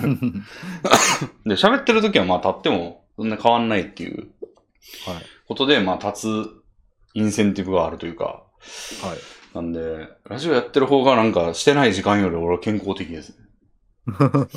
いやでもプログラミングしてる時もね導入しましょう1時間に1回のドンでいいからなるほど。まあこのタイムはすごいうん。う小分けができますのでうーん。僕が見てるやつはだい60分までいけますねなるほど。 5秒ごととかもできますよ何するんだ、5秒。まあでも必要ななんかもうさまざまなことに使えそうだなと思いますねうんうん筋トレとかだと5秒スパンでドンってなってくれるだけでも嬉しいものはあるんじゃないですか種目としてはうん。なるほど。確かやっに。ぱりタイマーって基本的にやっぱりアラームって止めるまで鳴り続けるものが多いじゃないですか、うんうん。あれすごい困るんですよね、うんうんうん。そうじゃないのは助かります。確かに。俺も1時間ぐらいで確かにやろうかな。いや、ぜひやりましょう。うん。そうですね。なんだかんだ、その、やっぱ、作業してるときは、あの、机を上げて立ってやるっていうのはほとんどやんないんですよね。ああ、そうですよね。うはい。ん。ゲームしてるときとかやったらやるんですけど、作業のときはやっぱちょっと、いや、立ったらさすがにちょっと今これ大事なとこやし、みたいな。うんあ。の、よく考えないといけないとこやし、みたいな風に思うとできないっていうことがあって。はでもそれでももう、そのタイマーの使い方で1時間やったら、ウィーンで上モードにするっていう風にしてもいいかもしれないな。い。ああ、それもありですね。うん。でまたもう一回なったら、もう下に下げて座ってやってみたいな。やっぱりなんか、歯ぎしりとかについても言われましたけど、方法。その集中してると無意識に歯を食いしばってる人とか多いらしくて、うーん。やっぱりそういうのもそれを知らせてくれる何かがうん。ないと人はもうどんどんなおーそうなっていく。姿勢とかもそうだし、ああ。ちゃんと正しい座り方を知ってるはずなのに集中してると無意識に姿勢が崩れていくから、うん。だからなんかうんそういう自分の外にある何かにお知らせしてもらうようにするのは大事らしいですね。なんかアップルウォッチ的なやつとか。ああ、そうですね。うん。姿勢が下がってきています、みたいな。うんうんうんううん。ん。心拍数とか言ってくれるみたいですね、あれ。そうですね。うん。なるほど。いやー、確かにな。一つアップデートされました。なるほど。絶対ずっとやるからな、この仕事。いやー、そうですよ。ずっとやっていたいのならもうん。う、そういうことはちゃんと気を使わないとダメですよ。うん。確かに。あの、冒険家は43歳で死ぬっていうのを聞いたことが、聞いたんですよ、この2週間で。ほなんか、有名な冒険家、登山家とか、う。はそういった人々で43歳で死んでる人が、うん結構なんか、こういう話題になるほど多いらしいですよ。い。ひえそれが、まあ一般、いわゆる、ー。うん。その、肉体年齢うんと精神年齢の乖離がうん。一番発生しやすいタイミング。あー、43で自然死じゃなくても自己死とかしてるってことですかそうそうそうそう、そういうことです。は登山家とかが43歳で滑落死したみたいな例が、ーなるほなどん。かそのあたりの年齢に集中してるそうですよ。殻がついてこないんだ。そう、精神的にはいけるいけるで、うんだけど体がそこら辺で一気に多分ガタが来てるっていうことを自覚してないタイミングうん。が43歳だって。うんうんうん。なるほど。、あレミンさんもいけるいけるで 43歳ぐらいになった時に、あなんかちょっとしたことであ。うん。ピキみたいな。うん。ピキはあった気がすんな、最近。何やったかな、あれ。まあ、ぎっくり腰はそうでしたよね。そうね、一回なりましたね。座ってる時になった謎なんですけど、あれ。うん。そうですよね。あの、お笑いのあの、千鳥のノブさんはいが最近入院されたんですけど、えー、えっとね、じょ動脈解離とかでしたかね。えー要はなんか血管が、動脈の血管がなんか固定されてんのが外れたみたいな。えーか、なんか破裂するみたいなこともあるみたいなんですけど、なんかどっちかわかんないんですけど、それで入入院してて、なんか1ヶ月ぐらい療養だみたいな。うん。で、その、なんか、まあそれで、えっと、全然関係ないというか、その、えー、まあ医者っぽい人のツイートによると、はい。なんか物を取ろうとした時とかになることもある、なることが多いみたいな。えー、急にこう肩をグッて動かした時にその首の筋のあ動脈がプチみたいなうんうんこうん。とになることがあるとかで、まあそれも、まあ、年取ってからなると思うんですよ、そういうの。うんうんとした時に、今までのようながのノリでこう上を動かしてたら、あの、体の方に帰りが来ちゃったみたいな。そうですよね。なんかぎっくり腰とかは本当にだから、初めてなるときはこんな動きでっていう感じでなるらしいですからね。うん。こんな動きでこの俺がみたいな感じうでん。寝込むみたいな。それ以上はそれ以降は気を使うようになるみたいな。そう、あれ、ほんま痛風以来というか、あああの、動けないってなるんですよね。はいはいはめっちゃ痛い、動けないってなって、俺はなんとか頑張って布団の上に寝転がったんですけど、い。うん。あの、もうほんまに動けなくて、え、なん、どうすんのこれみたい な。でしたね。え怖いね。うん。いや、ちょっとタイマー導入しようかな、俺も。いやー、ぜひそうしてください。なんて名前でしたっけまあ、繰り返しタイマーで出ると思います、なるほど。うんうん。なんか恐ろしい、そうですね。うんまあ、レビンさんは、うん、今、その、食事に導入して、ま、導入できましたか冷凍お弁当は。いや、まだですね。最近冷凍弁当をちゃんと食べる生活が持続できていまして、うん。やっぱりあれはいいですよ。ウーバーに行かず。そう、ウーバーに行かず。おまあ、ウーバーもたまに食べますけど。おてか、だから、レビンさんのその、外に出て、チんャリこいで、うん。意外と時間が経ってるみたいなのは、あんまりうん共感がなくて、うんうんもはやもう僕は、チャリで行ける範囲にそういったものはたくさんあるけれども、うん基本的にはもう家で完全に済ますので、うん。うん。お昼休みに外に出るっていう観念がないんですよ。うん。でもそれ、買い物とかはほんまどうしてんですか買い物ももう1ヶ月単位で行かないですね。ああ。もうだって何も買わなくていいから。 なんか100均でにありそうなもの欲しいなとか思った時はどうするんですか思った時は行きますけど、そんなこと1ヶ月に一度もないですから。うーん。なるほど。まあ、そうか。そうですね。だあーからもう、うん。そういう、行うんって買わ買うとなると、うんなんかお菓子とかジュースとかも買っちゃうじゃないですか。はあのそれを防ぐこともできているの で、い。もう家にペリエとペリ届くペリエを飲みあ、あ。そのポーションのコーヒーを飲み、うん。冷凍弁当を食べる。そしてまあ稀にウーバーを頼むだあけ。ーあでもだから買い物スーパーには一切行かないみたいな。ー。なるほど。それ、今の俺の生活だとだいぶハードルが高くて。やっぱアイス、ジュース、お菓子は欲しいんですよね。わあ、もうそれ、 それが一番大きい気がしますよ。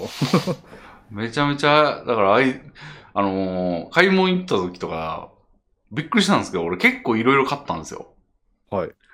で、あのー袋に詰めるようと思って見たら全部飲み物なんですよね。中見たえら。ー、あれ俺飲み物しか買ってないやんってなって。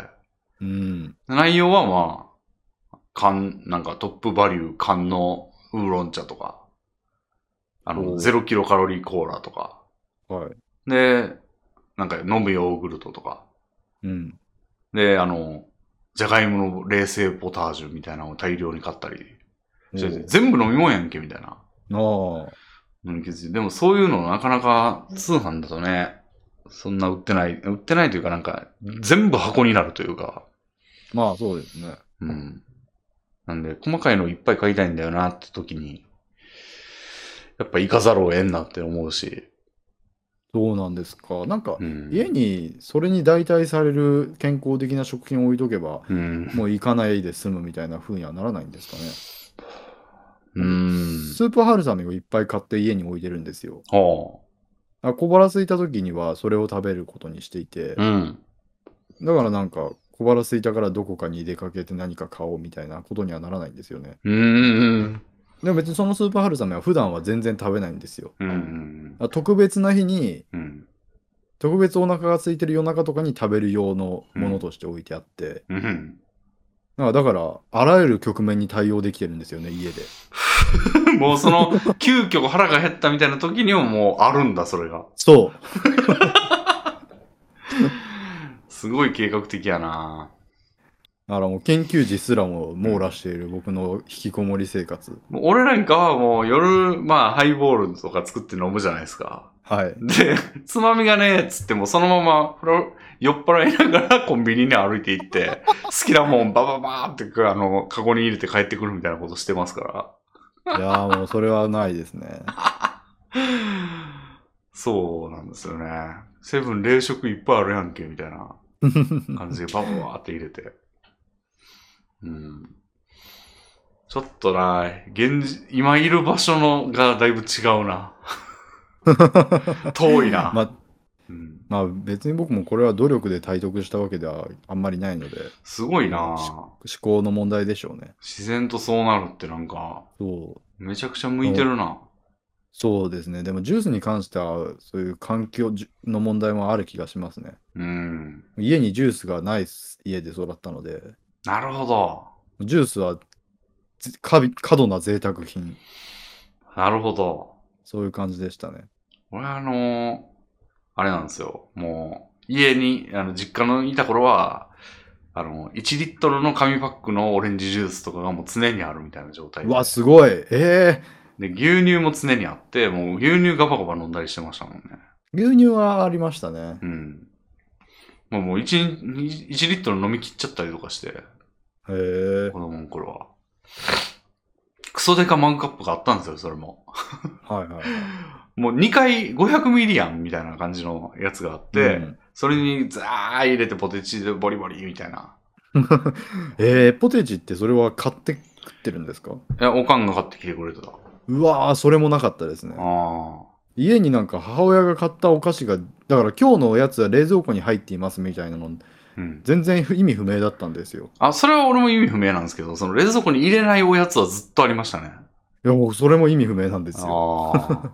家で、家にお菓子がなかったんですよ。なるほど。買う、食べるときは自分のお小遣いで買ったときのみでう。ん。あおかんがね、俺が食べたいって言っても、たないのとかないときは言うから、もうんううんうん常備してくれてたんですね。いや、もうだからないのっていう質問が生まれないですよね。もうなんか。うんだからないのって質問が生まれる程度にやっぱりもう物心つく時から与えられてきていたっていうことでしょうね。そう。やっぱおかんがデブやから、その、いっぱい食べるでしょっていう前提があるんですよね。人はもうだからもういっぱい食べるでしょみたい遺伝子とかではなくもう生活の基盤がちょっと違ったんでしょうね。な。そうね。だから弟はそん全然太ってないんですよ。へえ。で、弟はなんでなんやろうな、あれ。これはもうレビンさんが取り上げていたからじゃないですか。い や、いっぱいありましたよ、でも。ああ。だからなんか取上り合いみたいな経験ないんですよね。げへえ。でも俺という判例を、あの、 悪悪例を見 て、絶対それあると思うわ、弟に関しでもてレビはン。さんが悪霊になったのは、うんだいぶ経ってから、ああ、でもそれでも弟さんとは年が離れてるから。そう、6つ差なんですよ。なるほど。うん。レビンさんが太りゆく様をだいぶ若い自分に確認して、そう。強制可能だったんですかね。そう、ギリ俺高3の時太ってたから、すでに。ああ。高3の時に弟はなんぼや中1ぐらいか。ああ、じゃあまだ間に合いますね。んなんで、あの、俺がブクブクと行く様を中1の多感な弟が見てて、これはいかん、みたいな。ああ、ショッキングでしょうから ね。ゴミとかしているみたいな感じで見てたんで。だからその判例はね、かなりあると思うんですよね。へえ。うん。まあ、俺は結構もう、親が思い、思いのままに振る舞った結果、なんか俺はひねくれて、で弟はだいぶだから、その鍵にいたと思うんですよね。その、まあ、弟は兄を見てうん。育つ部分大きいでしょうから。やし、なんか、親側も、おかん側が特に、あの、これはいかんって。お兄ちゃんの失敗を繰り返すまいと。そう。だから、なんか、当たりを、当たりというかなんか、配慮したような気はするんですよ。弟に。で、弟もそれ分かってると思うんですよね。俺がめちゃくちゃなことになってたから、けど自分はちょっとそ、あの、そうじゃない学生時代を過ごせたみたいなのがあるから、俺が結構なんか、割と俺に対する気遣いが見えるんですよ、弟に。あの、へえ。大人になって。から。あの、俺が例えば全然実家帰らずになんかおかんに結構、そんな、釣れない態度というか、取ってても、まあまあ、みたいなうんうん。感じで弟はいて。で、なんか、俺やったら切れるけどな、みたい な。状況でも全然、まあしょうがない、ええんちゃう別に、みたいなこと言ってんですよ、うん弟は。で、本人の思わな、というよりも、というのもあるやろうけど、まあ、結構ひどい目に遭ってきたし、みたいな配慮が見えるんですよね。うーん。なんで、まあ、そういう慣れの果てが俺です。いや、抜け出しましょうよ。うん。 43歳で死なないために。まあ人間はね、そのために意識が搭載されてるわけですし、そうですよ。そんな子供の頃に刷り込まれたから諦めようというのはちょっとまずいですようね。ん。冷凍弁当。だから、竹内さんにね、あの、ナッシュの、あの、招待コードをいただこうかなと。そうですね。まあ、ナッシュが美味しいのか分かりませんけど、続くと、続けばいいですね。これなんか不思議なもんで、あの、冷凍食品お弁当をやってる人、まあまあいて、はい。でも、聞く人聞く人全員違うブランドというか、よう言うんですよね。そう、いっぱいありますよ、あれ。うん。あ、なんか一箇所じゃないんだ、みたいな。一箇所というか、その、ここ鉄板みたいなことじゃないんだ、みたいな。そう、わざわざだから定期申し込みがうんハードル高ければ、うんお試しセットが Amazon とかでも買えるので、へえ。すごいだから手軽で、うん。手軽に始める、整整ってますよ。なるほど。それはやろうかな。ぜひね。では、冷凍庫がでかいのは単純に羨ましいんですよね。だから。いめちゃくちゃでかいの買いましたね。や、僕も冷凍庫でかいのいいなと思って、うなんか冷凍庫がでかくて自動製氷がついてる冷蔵庫を探したんですけど、うん。それなるともう冷蔵庫もでかいんですよね。はいはい、そうですね。僕さっき言ったようにスーパーで物を買わないから、うん。つまり冷蔵庫は僕常に空なんですよ。ああ。完全にもうほぼいつも空なんですよ。うん。だから冷蔵庫がクソでかいのはもう全くもって必要なくて。でもなんかフェリエとか買ってんだったらいっぱい入れときゃいいんじゃないですか。でもベリエなんて、まあ、4本ぐらい冷やして、うんで飲み飲ん飲んだ分だけまた冷やし確か冷に。やせば十分じゃないですか 確かに。だからそう考えるともう本当に冷蔵だから単品の冷凍庫を買おうぐらいの気持ちになったんですけど、うん。冷凍機能しかないでもそれだとうん製氷機能はないんですよ、うん。だからちょっと冷蔵冷凍庫はちょっと諦めてますねああ。なるほ今のクソ狭冷凍庫でど。うん。まあお弁当がなくなるたびに頼めばいいかみたいななんだかんだ、俺も半分以上は埋まってて、今、冷凍庫。アイスとか ですかアイスと、あの、酒のつまみの冷凍食品と、なるほどコーヒー豆7袋みたいな。ああコーヒー豆全部冷やしてたらそりゃあいきますよねでもコーヒー豆ね、これ、いらないコーヒー豆というか、その、余計に買ったんですよね。そのコーヒー豆が上がるって聞いて、あ値あ、段が。 全然上がってないんですよね、今。正直なんか冷凍庫を圧迫することによって、その冷凍庫のリソースが割かれて、うん。電気代が割かれているためになんかん余計にきお金がかかってそうな気もします よね。いやー、踊らされましたね。いやー冷凍庫結構スペース取りますよ、冷凍弁当は。はあ。なるほど。そなうのでぜひアイスともう玉とを分かってください。やだやだ。僕も割と冷凍お弁当の副次的効果としてアイスを買わなくなったというのはありますよ。えー、入らない、入らないから。まあ買って帰っても入らないからやめとくかってなりますね。ああ。なるほど。うん、まあでもアイスはむしろ食った方がいいと思うんですよね、俺からしたならんで。ですか ジュースとかに比べれば絶対カロリー少ないから。そうなんですかうん。かき氷系のアイスだったらまあそうかもしれないですけど、うん。でもジュースよりは増しちゃ う。アイスクリーム系だと脂肪分が含まれますからねうん全然ジュースとは違った栄養分が取れると思いますよああ。なるほど。まあでも一気にやったらもうそんなん破裂するに決まってますから。あの、まあ冷凍弁そう 当をまず導入するところからじゃあ、いやートップスピードになるのはもう5年後ぐらいになりそうですね遅すぎやろ、さすがそに。の頃にはもう43歳で間に合いませんでしたねほんまや。5年後、43ぐらいですよ、俺。もうんう。滑落ですよ俺なんで冒険してんだ よ。あーなるほど。そうですね。あとはなんか、話題デッキ、見てみますけど。はいああ、これ小ネタなんですけど。はい。俺知らんかったんですけど、こんなずっと長い間 iPhone を使ってきて。はい iPhone のあの、キーボードのフリック知ってますフリック入力はいあ、キーボードですよ。キーボード入力はいキーボード入力のフリック入力ご存知でしたえ知らないですえっと、例えばじゃあなんか文字入力のキーボード出してみてください。iPhone ですよね。はいはいで、あの、QWER とか並んでるあのキーボード出してみてください。はいで、例えば、これって一個一個押すじゃないですか、普通。うん例えば、ドッグって入れたら D, O, G って押しますよね、もちろん。はい。これを、じゃあ D に指置いたまんま、はい。 O に移動してみて。で、あ G なんかに移動してみて。で、離してみて。あー D DG になっちゃいましたあ、本当なんかしかもなんか押してると全角と半角を選ばされますね。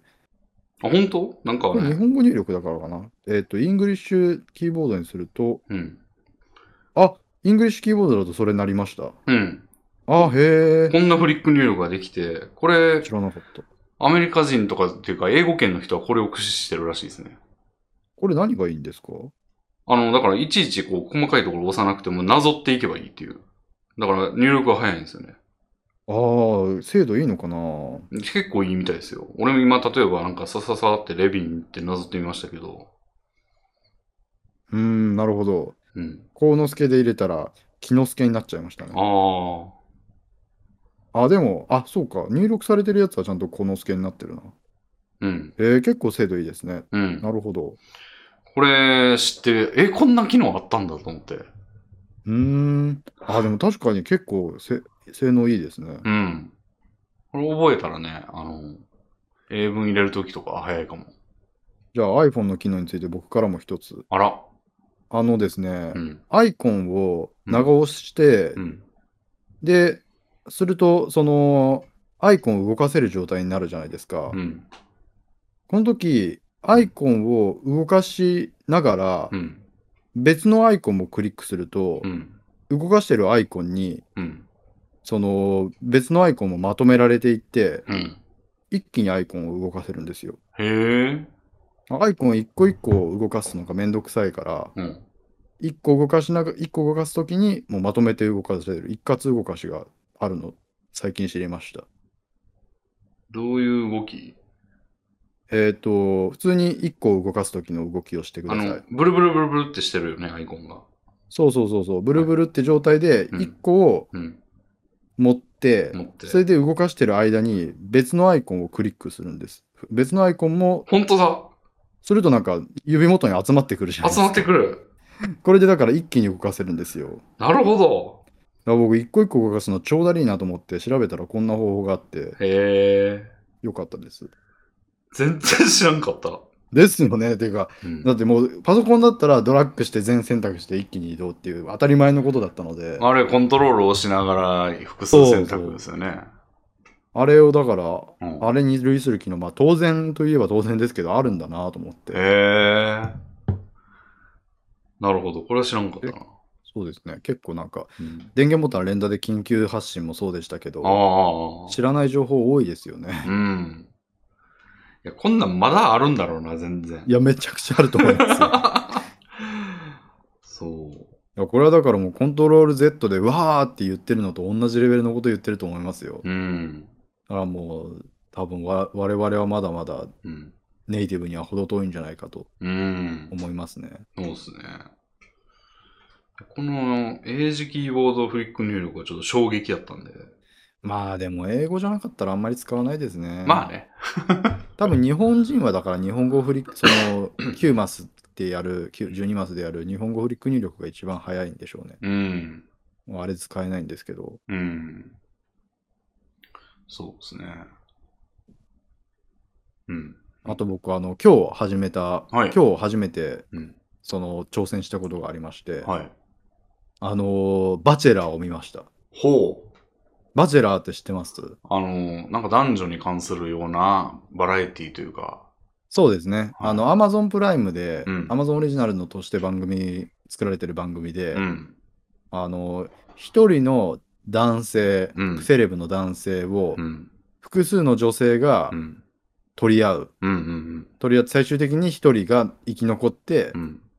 で、男性と結婚をするまでを描いたうん。リアリティショーですね。うん。これを、あの、作業中に、はい。ウォッチパーティーしながら、みんなで見ながら作業しようってことにしまして、はいはいは今日初めて見始めまして、い。うん。 6 7時間ずっと見てましたね。一、どれぐらいの長さなんですかそんぐらいの長さ。 1話1時間ではい。 13話あって、あで、まあ、まだシーズン1のラストまでは見れてないんですよ。だあ。からなるほど。いや、でもなんかいろいろ、うん。その、想像してなかったことがうん多くて、うん。まずその、取り合う女性が25人から始まるんですよ。多いね。多いと思って。 うんうん僕、恋愛リアリティショーでテラサウルスって見たことがあったんですけうど、ん。はい。あれでも33なんですよね、男女あが。あ。登場人物6人。うん。だけど、バチェラーはやっぱり減っていく前提だからっていうのもあって、あいきなり最初が26人って、おおって思っあて、そうね。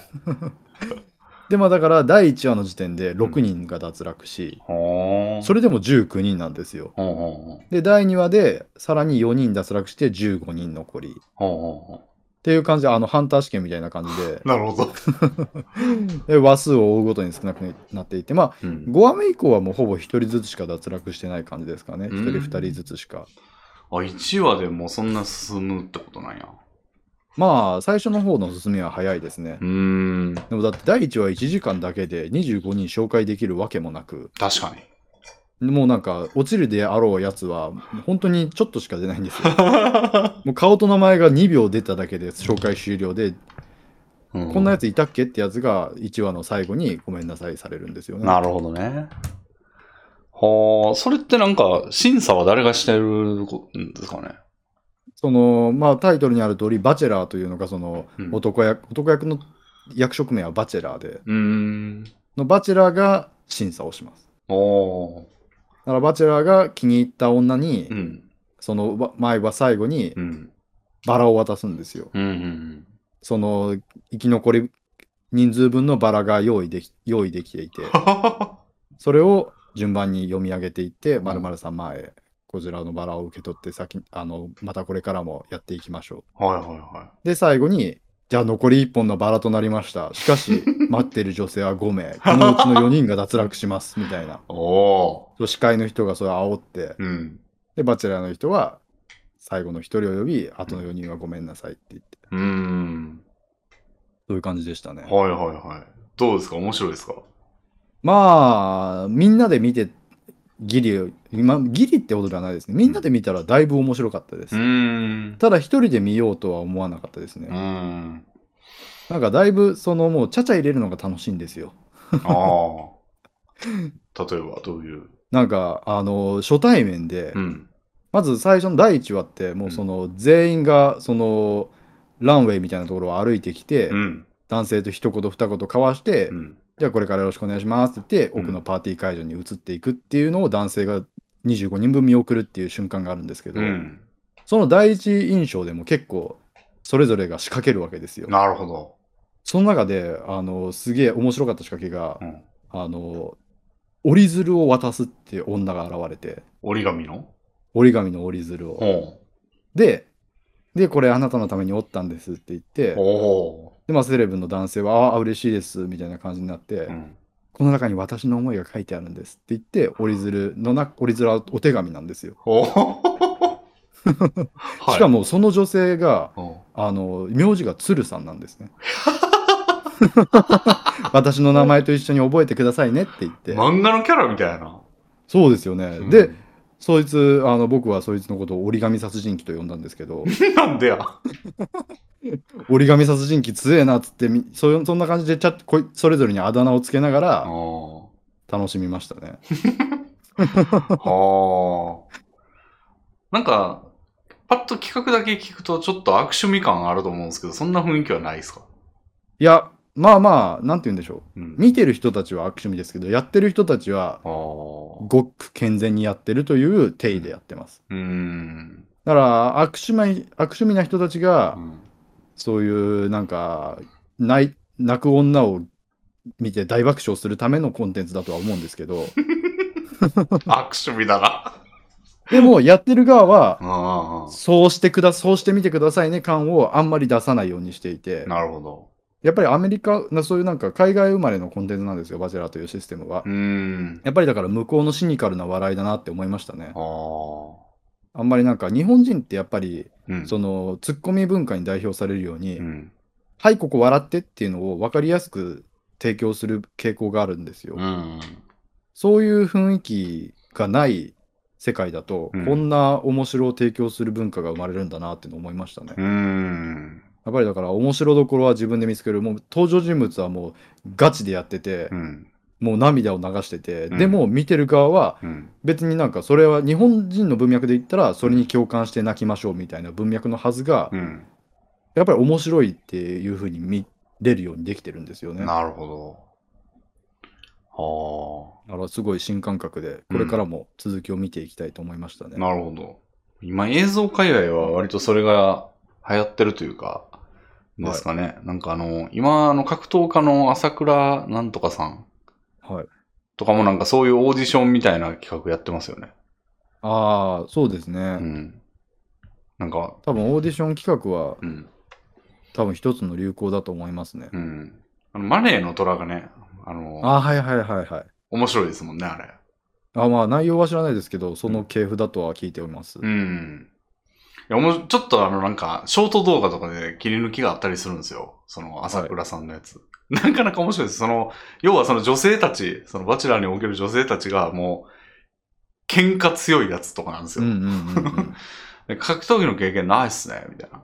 あ あ、でも、一、あ、喧嘩しかしたことないですけど、1対10で全員相手武器持ってたけど勝ちましたよ、みたいなこと言って。1対10で けん、えめちゃくちゃ強いじゃん、みたいな。うん。審査員が言ってて、じゃあ、あの、うちのこのトレーナー結構強いからやってみてよとか言ってやらすんですよ、今、喧嘩を。はいはで、カーンとか言って始まるんですみたい ないはい。やつとか結構刺激的だなって思いながら。いやー、すごいですね、それは。うん。で、ワンパンでやられたりするんですよ、そいつが。で、あだ名つけられたりとかして、それで。へえ。うん。だから割とそういうのは、うん、マネのトいラやもそあうたですし。そういうのいっぱい出てきてると思いますよ。うん。その「バチェラー」の男性を取り合うんじゃなくて女性を取り合う版があってらしいですね。それの方まあとりあえず先に出てたので「バチェラー」を見ましたけど、うん。この「バチェラー」も第4シーズンぐらいあって、うん。でその「バチェロレッテ」っていう方もうん。別であるんですけど、まあ、バチェラーの第一を見終わったら次は「バチェロレッテ」を見見るのが今の楽しみですね。なるほど。男がいっぱい出るので。ああ。なるほど。おー俺だったらこいつだな、みたいな。まあただやっぱりあんまり期待はできないですけどね。うん。なよなよしたイケメン男がいっぱい出てきても仕方がないので、ああ。そうなるぐらいだったら、やっぱりなんか、個性豊かな女性がいっぱい出る方が、それでも。楽しめるのかなと思いつつ、まあどっちの方が自分に合ってるのかを確かめたいですね。幸之助っていうのを作らないと。いやー、そうですね。ガチムチがいっぱい、10人くらい出てきて。いやー、めっちゃやりたいですね。なるほど。ああ、映像ね、最近、うん、YouTube 動画ぐらいかな、見てんの。何見てるかなまあ、お笑い結構見てますね。あ、アベマ入ったんですよ。おー、アベマの番組を見れるようにして、まあ、もっぱら今はチャンスの時間っていう千鳥の番組見てるんですけど、はい。まあ面白いですね。なんかそ千れ鳥はなっんすかどういう企画なんですかなんかね、地上波ではできないことをいっぱいやってる感じで、ああ、いいですね。多分なんかもう結構、ほんま、いえって思うような、まあ、えって言ってもそんな大した過激さはないんですけど、例えばなんかタバコをいかにかっこよく吸うか選手権みたいな、ああ。ちょっ。と風潮にこう、逆行してる感じあるじゃないですか。はい。スモーキングシアターっていう企画があるんですけど、それでこう、いろんな芸人がそのタバコを映画みたいなの作って、うんで、一番かっこよくタバコ吸うみたいなうん。やつとか、あとなんかあの、その千鳥のノブさんのあの、好感度を下げようみたいな企画があって、うん。はあい。の好感度上げす、上がりすぎた芸人というか芸能人って、あの、ベッキーみたいに、こあう、あ。はい落ち方がすごいじゃないですか。はいはい。だからそのために好感度はほどほどにしといた方がいいから、高すぎるノブを下げようとか言って、あの、はグいラビアアイドルとかに楽屋挨拶来させてドッキリみたいな感じで。はい。で、ノノブが、その、あの、大悟の言うことを全部言うみたいな。はいはいは結構、あの、 めちゃくちゃ言ってて、あの、ね、例えばまあ、なんか、ホテル行こうかみたいなことを言わされるんですよ。い。いやー、地上波とかではやりづらそうですね。 やりづらそうでしょ。そういう企画やってて結構攻めてんなーって感じで面白いんですよね。うん。うん。なんだっけテレビはなかなかうん。もうなんか感じがらめだって聞きますからうね。ん。結構その、千鳥がなんかアベマのことを結構ボロクソ言うんですよね。はいはいはいアベマだけはうちにインストールというか、その見れる環境には絶対したくないとか言った り。あの、アベマにもアナウンサーがいるんですよね。ああ、へえ。あの、普通のあのテレビ局みたいに。うんうん。でも、アベマのアナウンサーはやっぱ下に見てるわ、みたいな。あの、別の局のアナウンサーとかがたまにゲストで出てきた時とかに、あやっぱ下に見てるでしょとか、言ったりしてて 千ね。鳥はそういういじりしてますからね。うんうん相席食堂の時も ABC テレビをこき下ろしてたのが思い出し思い出しました。うん。うんうん。だから割と、なんつうんですかね、ちょっとこう、今の風潮だと、味が足りないな、みたいな、刺激が足りないな、みたいな人には、うってつけかもしれないね。まあでもやっぱり、うんまあそれはそれでやってるんでしょうけど、その舞台とかうんでやられてたことをネットでやるみたいな文脈になりつつあるのかもしれないですね。だか舞台とかで。ら昔はテレビできれいめなことやって、うん汚いことやこ尖ったことは舞台でやる。うんお笑いのぶそういう生でやるみたいな、うんうんそういう感じがあったとして、うん。うん今はそれがその場がネットに移ったみたいな、うん。うんうん。いうこともあるんじゃないですか。そうかもね。だから、もうそう、ほんまだから、アベマでしかできないことみたいなのを、はい。主にやってる感じですね。うん。うん。だからドキュメンタルとかもそうやしな。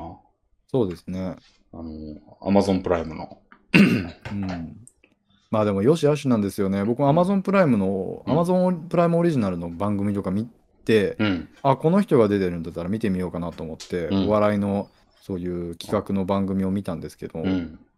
死ぬほどつまんなくて、ああ。なんかこの人もうなんか有吉とかアンガールズとか結構その有名どころを使って、で仕掛けとかにもすっごいセットにめっちゃサスケみたいなセット作って、おう。めっちゃ金かかってんなって感じなんですけど、うん。なんかそんじょそこらの低予算番組よりも全然面白くないんですよ。へえ。あだから金使って作ってるけど作り方が分かってないスタッフみたいなのがなるほいるんだろうなっていうのをレビューでも書かれてました。ど。やっなるほど。ぱりうん、発展途上ではあるんでしょうね。ていうか、やっぱ、そういう構成とかいうか、作家の力がすごいってことですよね、じゃあ。地上波はそれによあって、テレビでは。そうそうそう。はいはいはい。その力ある人がもうやっぱ面白くしてる、面白さのだいぶ結構な部分を、あの、生み出してるんだなっていう。まあそれになんかうんテレビからそのふお落ちたくないというか、うんうん。テレビに残りたいみたいな力学はありそうですよね。ああ。なんか面白いことができるんだったらテレビにの世界でやっていられて、うんうんできなくなったものからネットに落ちていくみたいなうん。う、んうんうん。そういう、まだそういう力学がある気がします。そうやね。なんか作家はやっぱテレビ局にべったりじゃないと、その、はい仕事すぐなくなっちゃうと思うから、はい。なんかそっちに、あの、なんていうのかな、敵型に行くともう帰ってこれないみたいな風になるかもしれんけど、芸人やったらね、あの、そうもともと個人事業主やから、やし、いいろんな局とやってるもともとから、あの、松本人志の、その芸人自体が企画もやるみたいな。うんうん。あっちゃんそうですから、あの、ドキュメンタルとかね、ああ、滑らない話とか。そういうのは信頼できる気がしますね。うん。松本さん初の企画ってめっちゃ多いですからね。うん。うん。なんで、そういう芸人が、そうですね、ネットフリックスとかも今なんかオリジナル作品いっぱい出してるみたいなのは結構前に聞きましたけど、はい。なんかやっぱあんまり評判は良くないという噂を聞いてて。まあ、ものによりけりですけど、僕が見る範囲だと、やっぱり、ネットフリックスってネットフリマークがついてるんですよ。ほうほその映像作品とか映画、うんそういうよん昔からやあなんて言うんでしょう、うんワーナーブラザーズとかがちゃんと作ってる映画とかに混じって、う。うん。 N マークがついたネットフリ映画とかがあったりして、ああ、なるほど。なんかネットフリマークがついてるとうってなりますね。おもんないんじゃないかマイみたイいンな。ターンっていう、マイインターンっていうネットフリ映画を見たんですよ。うん。なんかあらすじは、うんあのい65歳とかの定年退職した、うんその主人公が、うん。そういうベンチャー企業、もうすごい上り上司の大きくなりつつあるベンチャー企業が募集しているシニアインターンに募集、応募して、うん。で、頑張るみたいな話で、おー結構面白そうだなと思って、うんうんうん。見たらもうなんか、基本からしてなってないんですよ。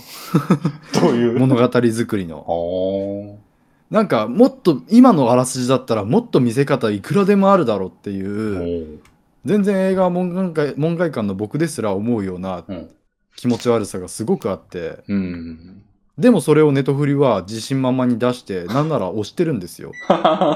ちょっとやっぱり、まだネットには有能な映画制作者は流れてきてくなないのかなみたいな感じは思いましたうーね。ん。やっぱそうですね。金積みはいいってもんでもないですからね。そうそう、本当にそれを思いました。んお金で解決、お金で才能は買えないんだろうなみたいな。うん。才能あるものはやっぱりプライドとかで、うんそういう昔ながらのうん。権威あるこメディアにとどまりたがるうんん。だろうなみたいなことは感じました。そうですよね。ど文化的なというか、その土壌的なものもありそうですよね。その人が集まってくるとか、コネとか、はいはいはいい。きなりぶち上げてもね、その野球のチームとかもなんかね、その、いきなり新しいのを作る、その、もともとあるのを買い取るじゃなくて、新しいのを作るだと大変じゃないですか。楽天とかそうでしたっけえー、いや、本当にでも、うん。ノウハウがやっぱり重要なんでしょうね。うん。想像以上にたくさんの人が、そのなむ長い時間をかけて集まってうん。成立してるみたいなところなんでしょううね。んうんうん。なるほど。最近、その映画で言ったら、キューティーブロンドを見ました。ほうほう。今のしマイインターンで、そのすさんだ心を癒してもらおうと思って。 それは当然もう名作確定。そう昔ながらの名作 でもう見たらもう本当にああ映画っていいなって思いましたへねえ。これはあの、うん。可愛いブロンドの女が、うん。ブロンドの女っていうスラング知ってますかうん、なんか頭軽いみたいな。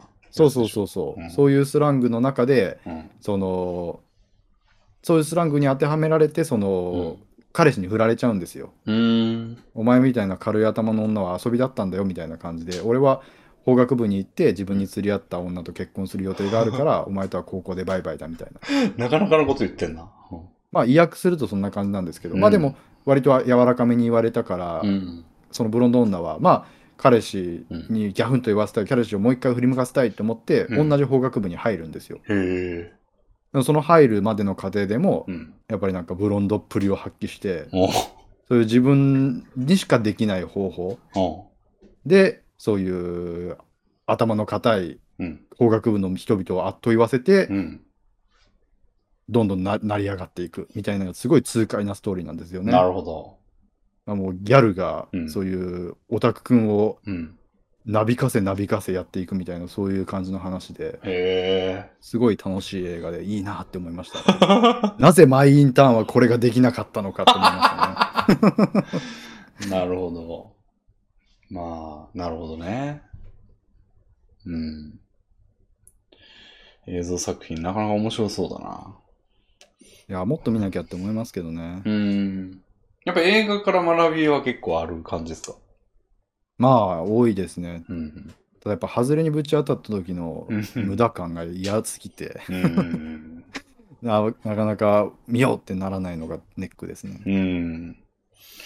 でもなんか、本とか一冊読むよりは、映画はまあ短い、時間かかる時間じゃ短いですよね。そうですねまあ、速読できる人やったら別ですけど、うんまあ映画は割と、まあ、展開も結構、スマートというか早いですよね。なんかこれは僕の本に対する偏見かもしれないですけうど、ん。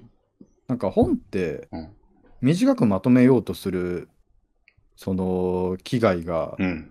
映画とかに比べて少ない気がしてしまうんですよそうですよね。うん、なんかうん。そう、なんか関数を重ねることにうん。別のなんか強みが生まれるじゃないですうんうか。んだからっていうこともあって映画は2時間っていう尺が割ともう世界レベルで決まっていて、うん。うんうんできる限りその中に面白を詰め込むじゃないですか。うん。うん。そんな2、3が予定されてない作品がほぼです、ほぼ全てですから。うんうん。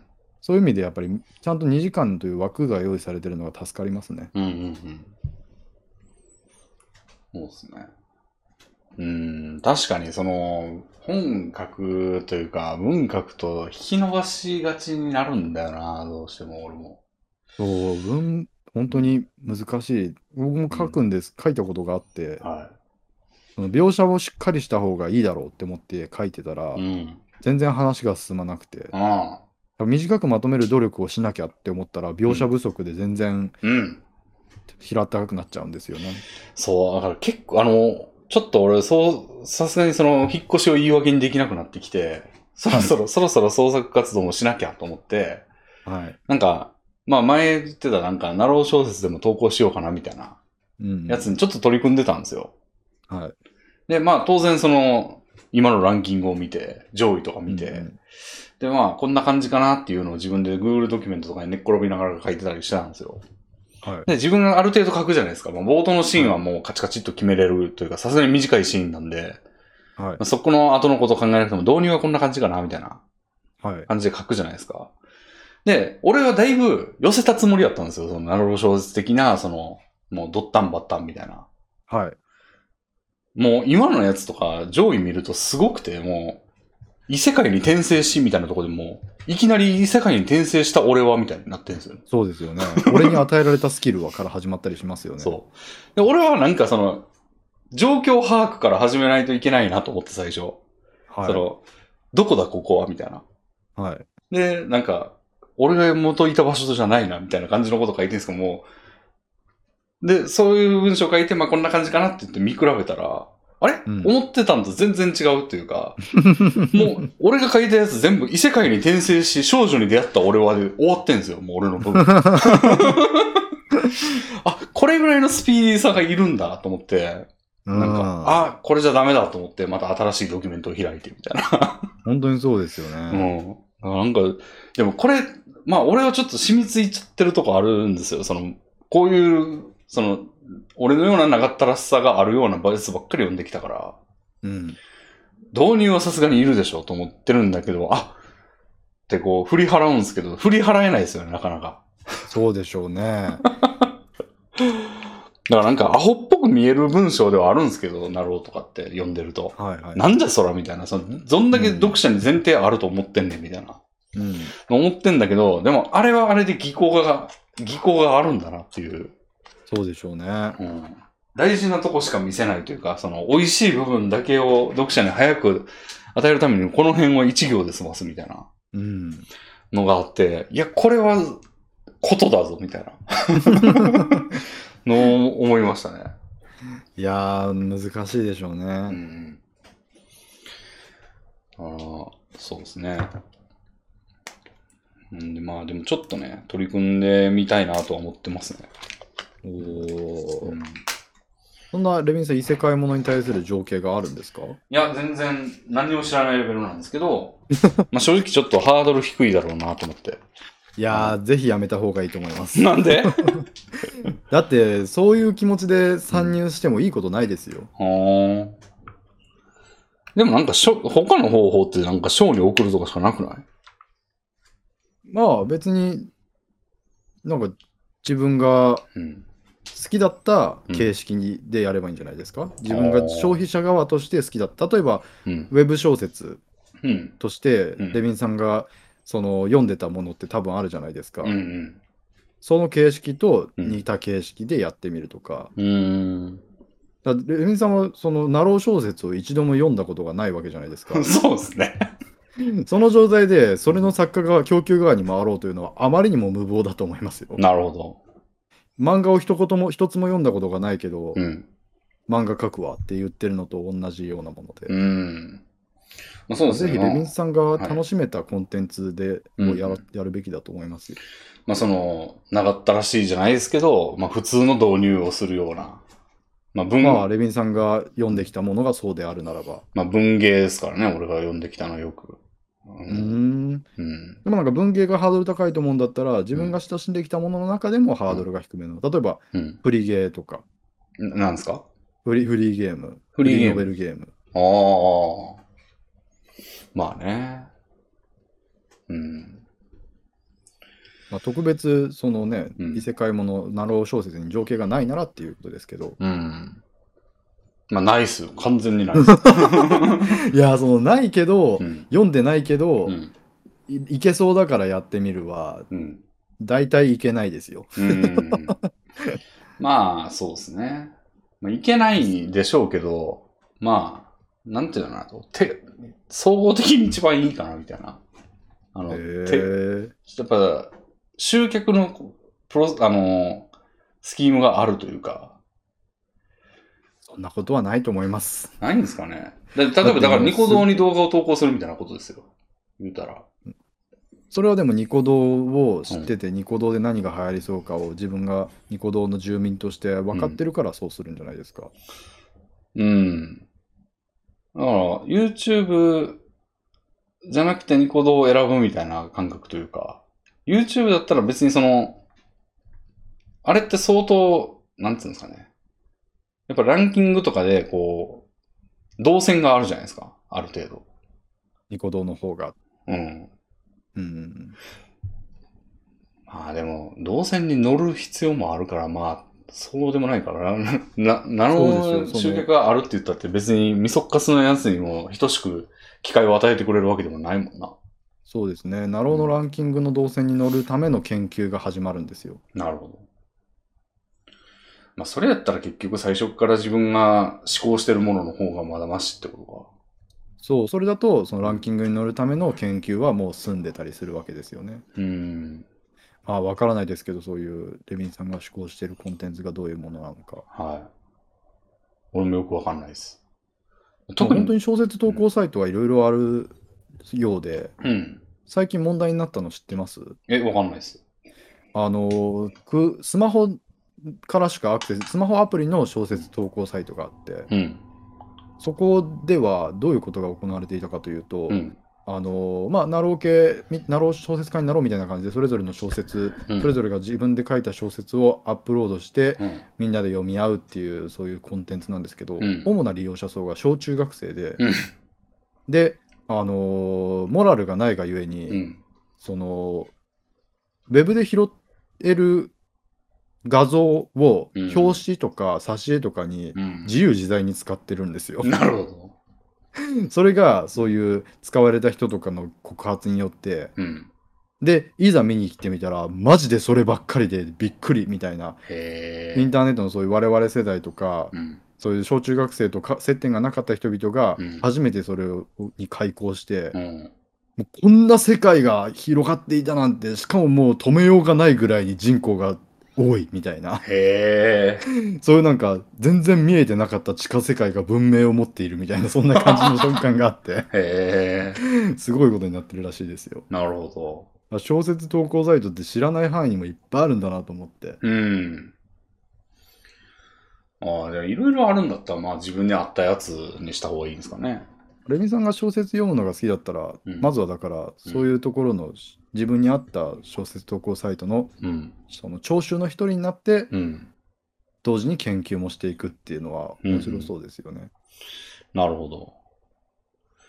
まあ、そうですね。でも、まあまあ、自分の好きなやつとかもありますけど、その、まあでも、なのに、その、ちょっと見比べたりしたのは、まあ、会話ありましたよ。その、スピーディーさは確かに欲しいなと思って。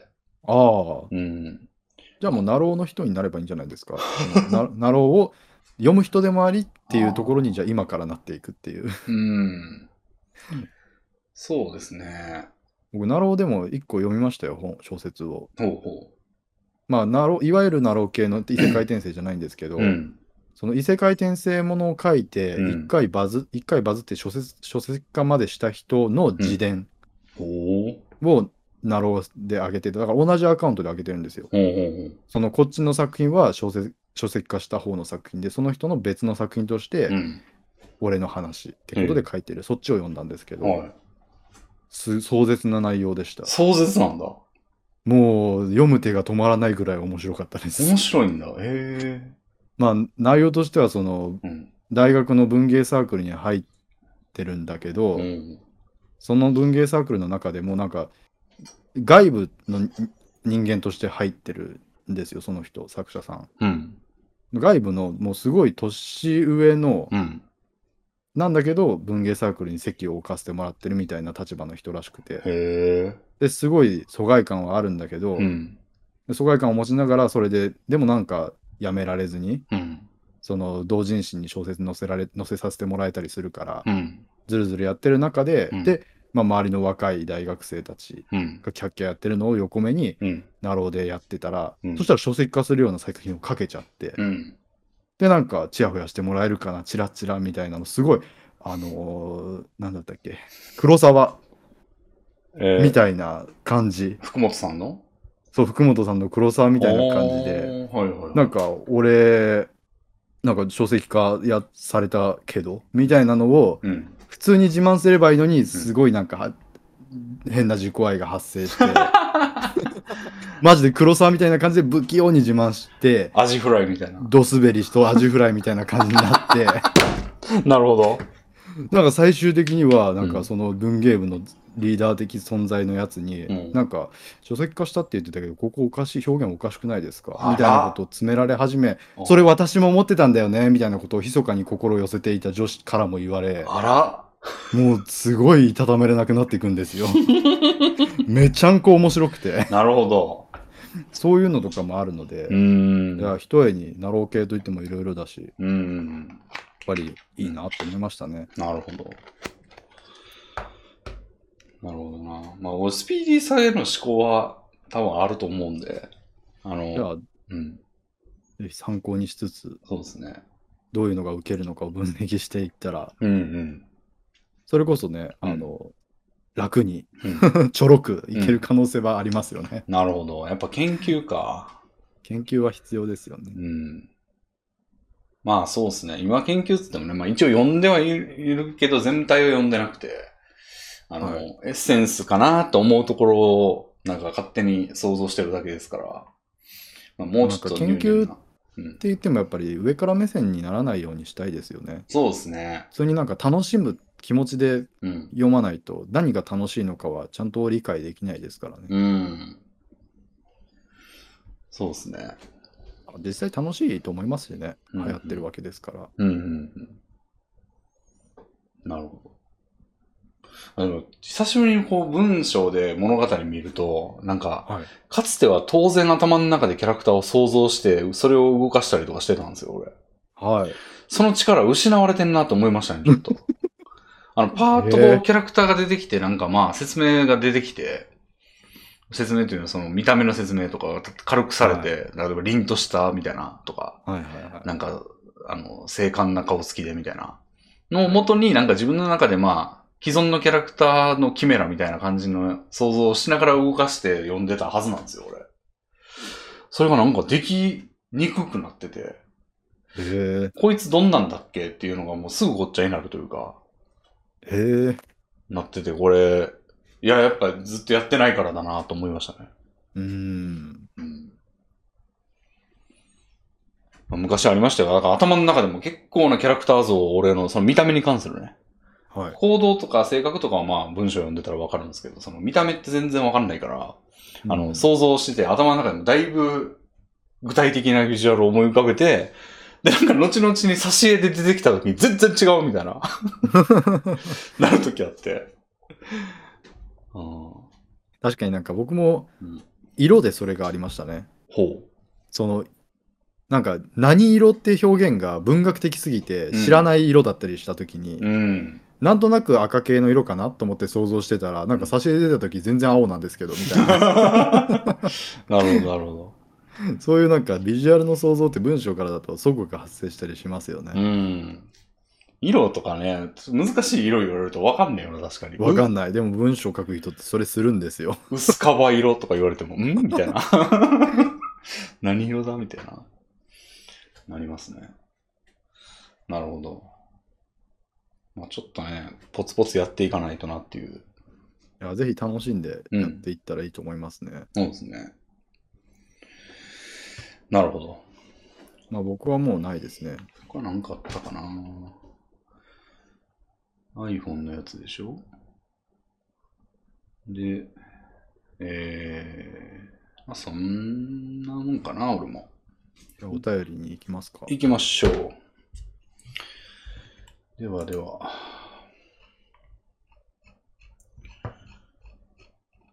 じゃあ最新。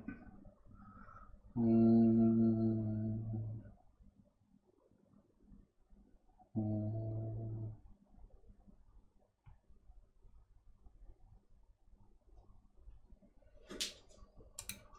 じゃあこれいくか。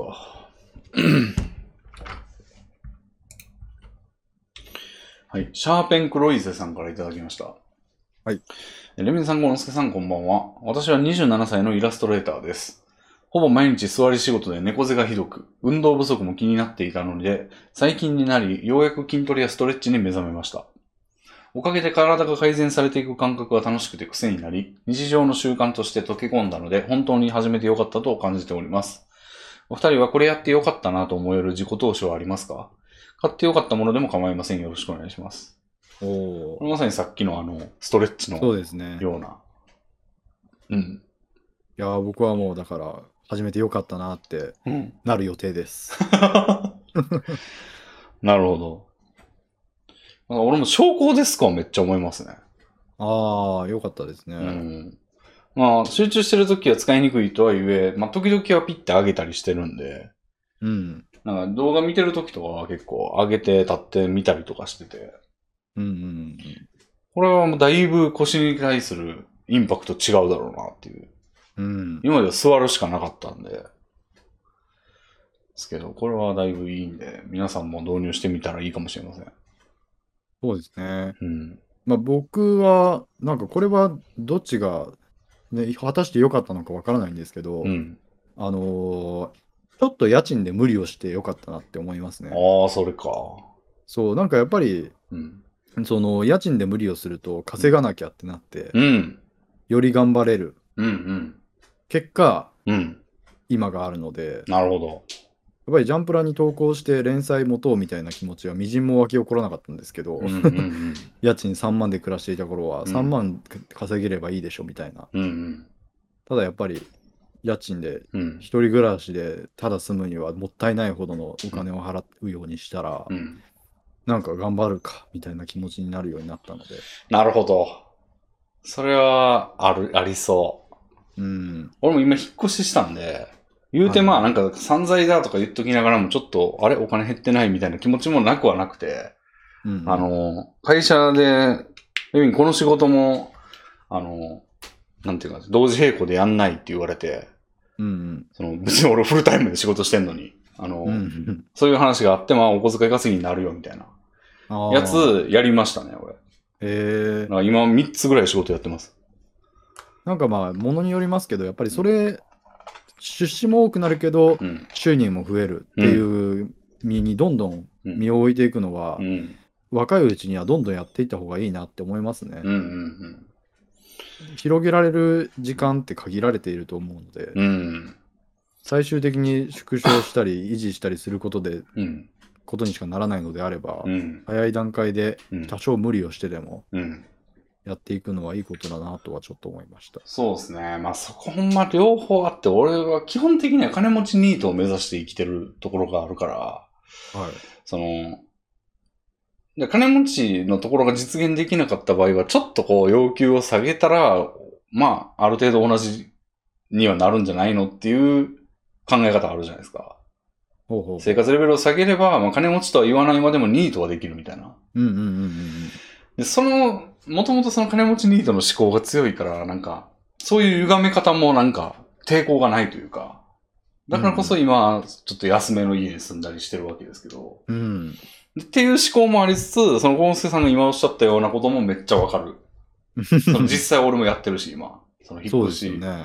用で、その退去費用に二十数万取られて、 ウェーンってなってるやつを埋めるぜ、みたいな。あれを取り返すためにこの仕事をやるみたいな感じにもなったりしてるから、 はい。それほんま二律背反というか、こう、ひお互い俺の腕を引っ張り合ってるみたいなうん。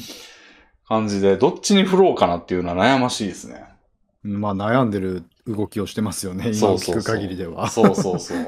安い家に住んだのに、あの、仕事を増やしているという謎の、 ムーブ僕をのして肌る。感覚では、うんその払っちゃったものを取り返そうっていう気持ちはあんまり強くない、強く湧き起こりづらいと思うんですよね。うん。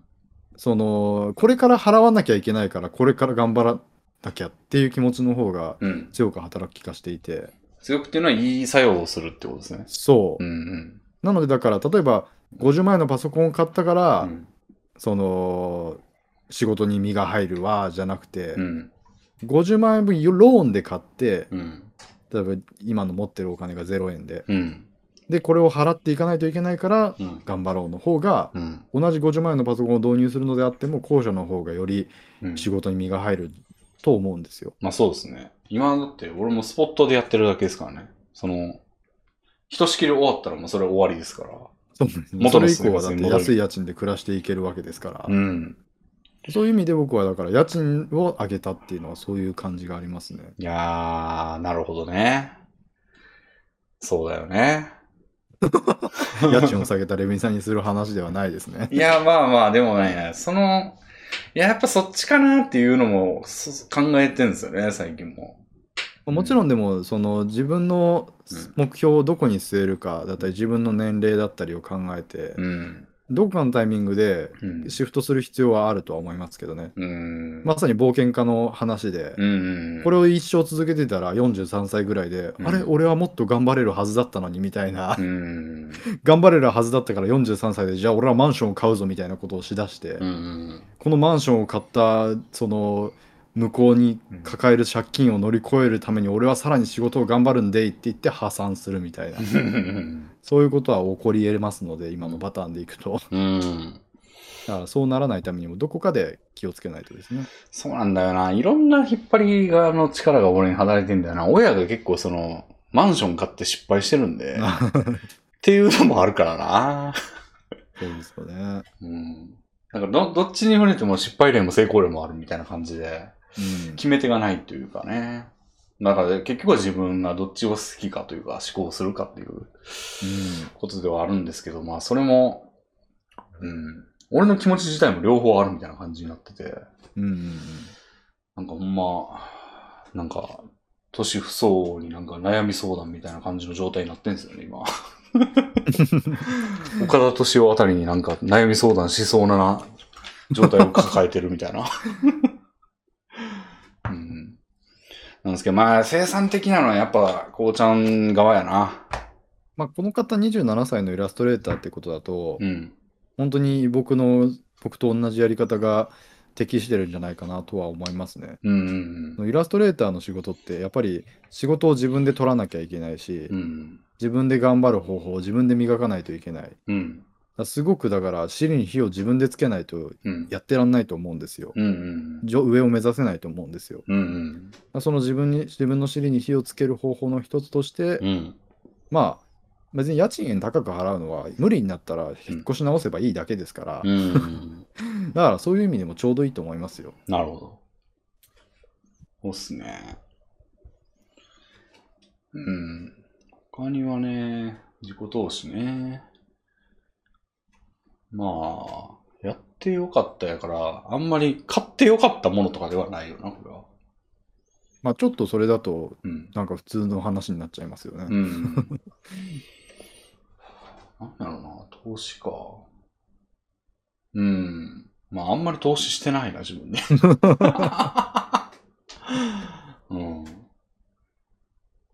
ああレビンさんはあまりそういうのをしてなさそうだなという感じはうん。感じますね。うん。だからこそ、幸之助さん宛てのお便りとしてこれが送られてきたんでしょそうですね僕は今言ったように結構意識的にそういうことをする方だと思うのでうんああれですねまあこれ投資とは違いますけど、うんなんかとりあえず流行ってるものには触れてみるっうん。うんうんていうのでいろんな刺激を受けてるのでそのさ、今日の話はほとんどがそれでしたけど、うん。うんうん。バチェラーを見ようってやってみたり、 うんそれをウォッチパーティーでやっちゃおうっていうのも割とうんうん流。行り物に乗っかってる感じだし、うん。あの、イそラうススイット。チ導入したんですよだからそのためにはいはいはスイッチで配信する体制をしっかり整えたい。うん。のもありましたしああ。あと AI のお絵描きソフトとかもとりあえず触ってみようって言って、うん、そうですよね。僕もうサブスク3000円のサブスクに入っちゃいましたもん な、 なんのその、うん、あの絵が AI お絵描きのサブスクですああ、そう、あれそんぐら無いな料の。だと出力回数が限られているのでなるほど。へえ。なるほ別ど。にこれは回収できることは絶対ないだろうなって思いながら、うん。何かに生かすことはないだろうけどまうあんとりあえず入ってみるかっつって、まあ、なるほど。うんうん。はい。はいそんな感じですはい。では、えー、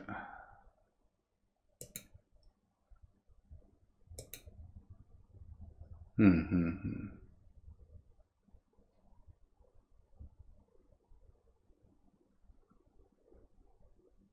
うん。ほーまあ、これじゃあ。えっ、と、派遣社員さんからいただきました。はい。レミン様、小野助様、こんばんは。派遣社員と申します。現在私は某 VTuber、かっこ、とつきつくるの無夫婦な同人誌を制作しております。はい。その際、様々な資料を集めるのですが、その中には当然無夫婦な画像をたくさん集めるのです。資料集めの作業中、どうしても息子がイライラしてきてしまい、気がつけば息子をなだめることに没頭しています。息子をなだめ終わると睡魔に襲われ寝てしまいます。全然作業が進みません。小之助様はかつてエロ漫画を制作していたということでお聞きしたいのですが、このような経験はありますかあった場合、どのような方法で切り抜けていたのでしょうかエロ漫画のことを相談できる人は周りにおらず、割と切実な問題なのです。以上、熱中症等に気をつけられて、これからも活動頑張ってください。応援しています。はい。はい。資これは料、うん。これはもう、全く、その、これはなんか、なんて言うんでしょう。まあ、永遠のテーマですよ。エロ漫画家の。そうなんだ。エロ漫画家は全員この問題に直面しています。へえ。おー。いや、なんかてっきり、ああの、もう、いや、そんなこと別にないでしょうって言うかなと思ってたんですけど、あるんだ。いや、そんなわけない。自分で抜けないような作品はう、ん。書いてても意味がないですから。おー、なるほだからもう、それはもう、もう書くなら抜きたい。ど。うん。でも抜くと書 けない。という、うん。 狭間でさまよい続けるのがエロ漫画家の宿命ですよ。なるほど。はいはいはい。だから、この問題に対してうん、解決方法はほとんどないです。でも抜くのを我慢するとか、どうですか我慢できます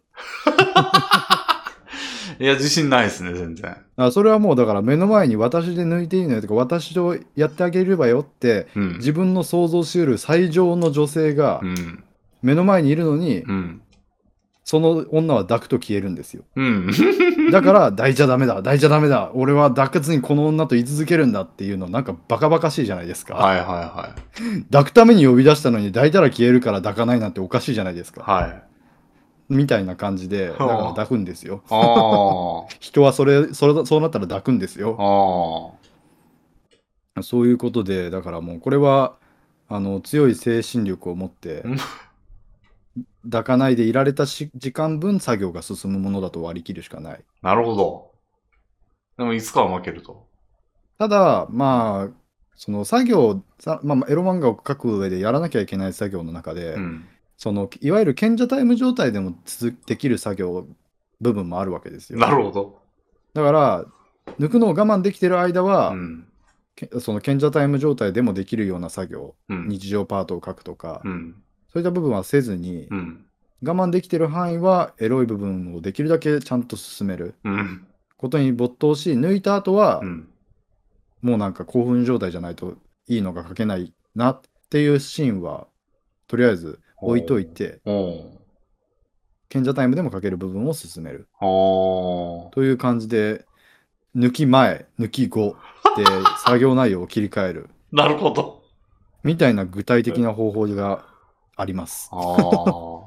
全然我慢できないとも日常パートだらけになるみたいな。 そうなります。へえ。だからもうなんか書いてる途中にもあここは抜いた後に書くようなページだなみたいなことを思いながらほうそのプロットを練ったりしますよ。はあ。すごい、なんか、ドンピシャやん、この話。まあでもこれでもなかなかうまくいかないんですけどね。うん。比やっぱり率どうしてが。もその我慢して書くシーンが絶対必要なわけですから、うん。逆に言えば抜いた状態でも書けるようなシーンはなくてもいいんですよなるほ本来エロ漫画においてど。はいはいは。はだからしょ結局もう書いてる間中興奮しっぱなしだしいつでも抜けるぜみたいな漫画が名作というか、い。うん。いいエロ漫画になるわけですから、うん。いいエロ漫画を描こうと思うのならば、今のような解決方法は何の役にも立たない。なるほど。頑張るしかないっていう。入るしかないですね。はあ。なるほど。うん、そうですね。もうなんじゃあ、もう斜め終わった後に、睡魔に襲われて寝るのはもうどうでもいいんですね。もう、抜いた後はもう力なきものだから、そうですね。勝手に寝ろみたいな。うん、これね、まあ、この方、まあ、派遣社員だったらギリ可能かな。僕、うん。大学の図書館でうん。プロットを練るようにしてましたね。はプロットを練る段階が一番興奮するんですよ。あ。はい。家でいつでも抜ける状態でプロットを練ってると、うん。もう一瞬にして抜きに入ってしまって、うん。プロットを全然詰められないんですね。だかほうほうほら絶対抜くことが許されない環境で、う。うん。プロットをややってると、もうう、抜かない状態を持続できるので、うん。だからまあ、もう、進歩ギンギンで、大学の図書館に異様に興奮してる男が一人みたいな。そう。その時は割ともう信じられないぐらいはかどりましたね。なるほなんかもう興奮の向こう側にど。うん。たどり着いてましたね。はあ。なるほどね。はあ、いやー、そういうもんなんだ。そんな感じですよ。うん。だからあなたが抜いたあのエロ漫画もそういう苦苦肉のもとで作られてるんですよ。なるほど。いやー、これはちょっと、ほんま、襟を正さないといけませんね。普段読んでるやつも、だいぶお世話になってますから、俺は。い政や治ーのもう感謝した方がいいで すよ。そうですね。ありがとうございます、瀬戸ゆき先 生。はい。ということでした。。はい。じゃあ次。えーっと。うんうん。うん、まあ、じゃあこれを軽く言ってみるか。えー、プッチンプリンプリンさんからいただきました。はいえー、さんこのすけさん、こんにちは。私は今年から社会人として働いているのですが、周りの人のキャバクラや風俗に行ったことがある率が高くて引いています。ああいうのって特殊な人たちが行くものだと思っていました。実際どれくらいの割合で行っているのでしょうか怖いです。というお便りですおね。おまあ行かないですよね。ー、いかないですね。 うん。いやーもうそんななんか、どれぐらい、世の中の人がどれぐらいの割合で言ってるのか我々に聞くのは大きく間違ってますよ。 まあそうなんですけど、でも最近なんかこれ関係の、なんか俺最近 YouTube ショート動画スッスッスッってよく見てるんですよ。。はいで、それに、なんか紛れ込んできたのやつで、なんか、あの、何やったっけな、DJ、えレペゼン地球ってあるじゃないですか、YouTube で。はいあの人らの中の一人のフォイさんっていう人の個人チャンネルかなが、のショート動画がなんか紛れ込んできて。なんかその人はまあ、もう、陽キャ中の陽キャって感じなんですよね。はい。で、なんかその人が、あの、まあ、下ネタ界のひろゆきとか言われてるらしいんですけど、もそのなんかズバズバこう、せ、なんか、確信を言う、下ネタ界で確信を言っていくみたいなう、へえことになってるらしくて、なんか、あの、その人が言ってたのが、風俗とかい行くのどうですかみたいな。うん。っていうやつになんかその人が答えてたのはなんか、いや、絶対行った方がいいみたいなこと言ってて、その、うん。あの、普段なんかその女性とかを相相手して、なんかこう、ホテル行こうみたいな流れに持っていくのって、まあ、成功率低いというか、言うて。はいもう、やりたいと思っても全然やれないところを、もう確定でチンコいじってもらえるところなんか、あの施設しかないんだぞ、みたいな。 うん。だから全然行くべき、みたいな。あのほうほうほう。そういうことを目的にしてる場合はもう絶対行くべきみたいなこと言って、確かに正論かもしれんと思って、100%いじってもらえるっていう、その、そこ行けば。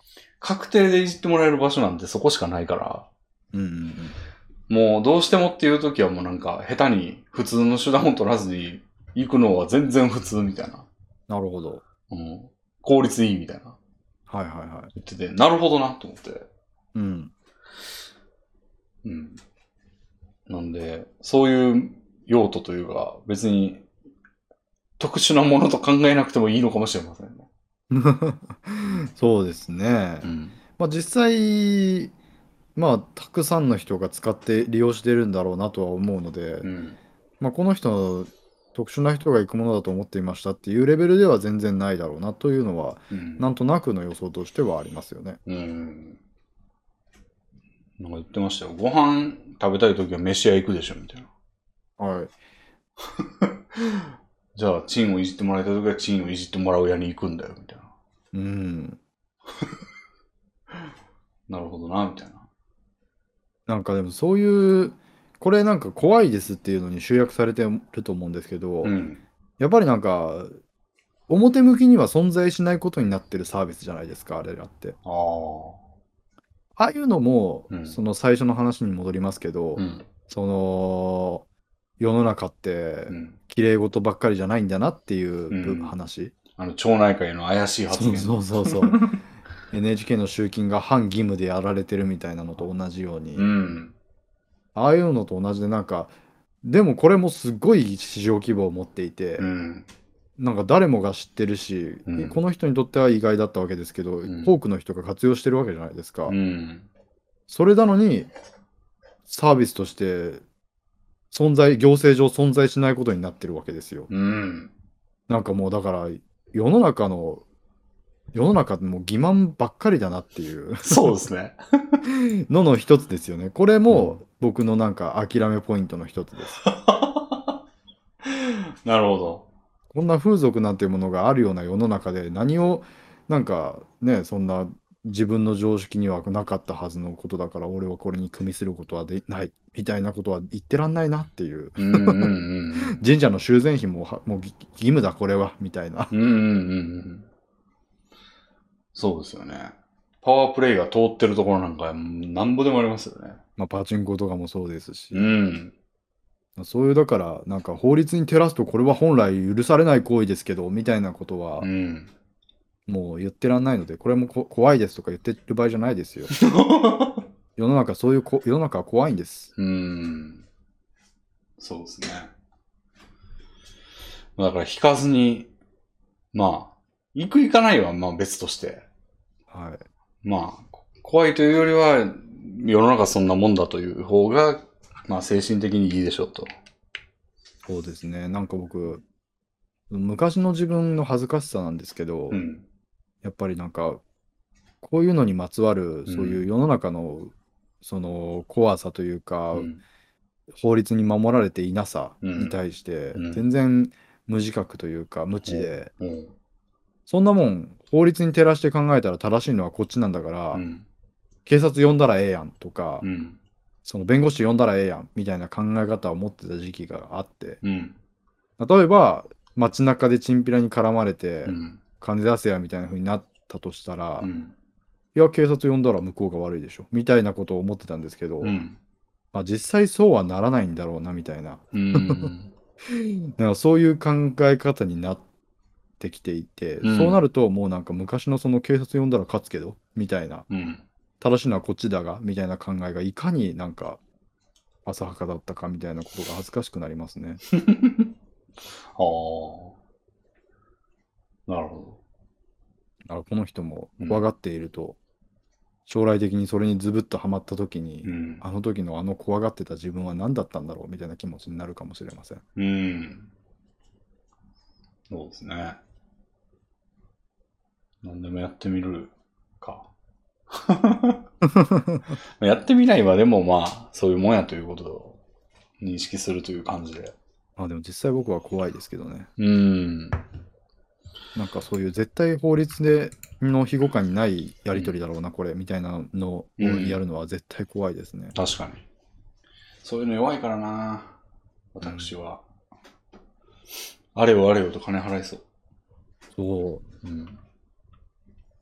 無尽蔵になはい、じゃあ次行ってみましょう。えー、酢豚さんからいただきました。えっ、と、いつもラジオありがとうございます。漫画家をしているものです。お先日、新規の仕事を開拓しようと持ち込みに行った際、対応していただいた編集者の方が、面白いことがあった際に、リアルに草と口に出して言う人でした。今まで仕事をしてきた編集者の方はみんな普通の社会人ばかりだったので、正直少し引いてしまい、また引いてる。癖が強そうだから、あまり一緒に仕事したくないかも、と思ってしまいました。お二人は初対面でインパクトの強い人に出会ったことはありますかまたその後、良い方向に印象が変わったことはありますでしょうかそれではこれからもラジオを楽しみにしています。うん。うーん。すごいな、草とか言ってんの。でなんか草は言うらしいですよ。マジで結構一般化してるそうですよ。はあ。そうなんだ。はそれ草だなみたいな。あ。ネットスラングってわけでもないのか、じゃあ。もうだからネットスラングというよりは、だから、や LINE 上でやり取りするときにも言うし、うん。だからに日常会話で。だって、うんなんか昔と違って、うん。そのネットでのやり取りがうん。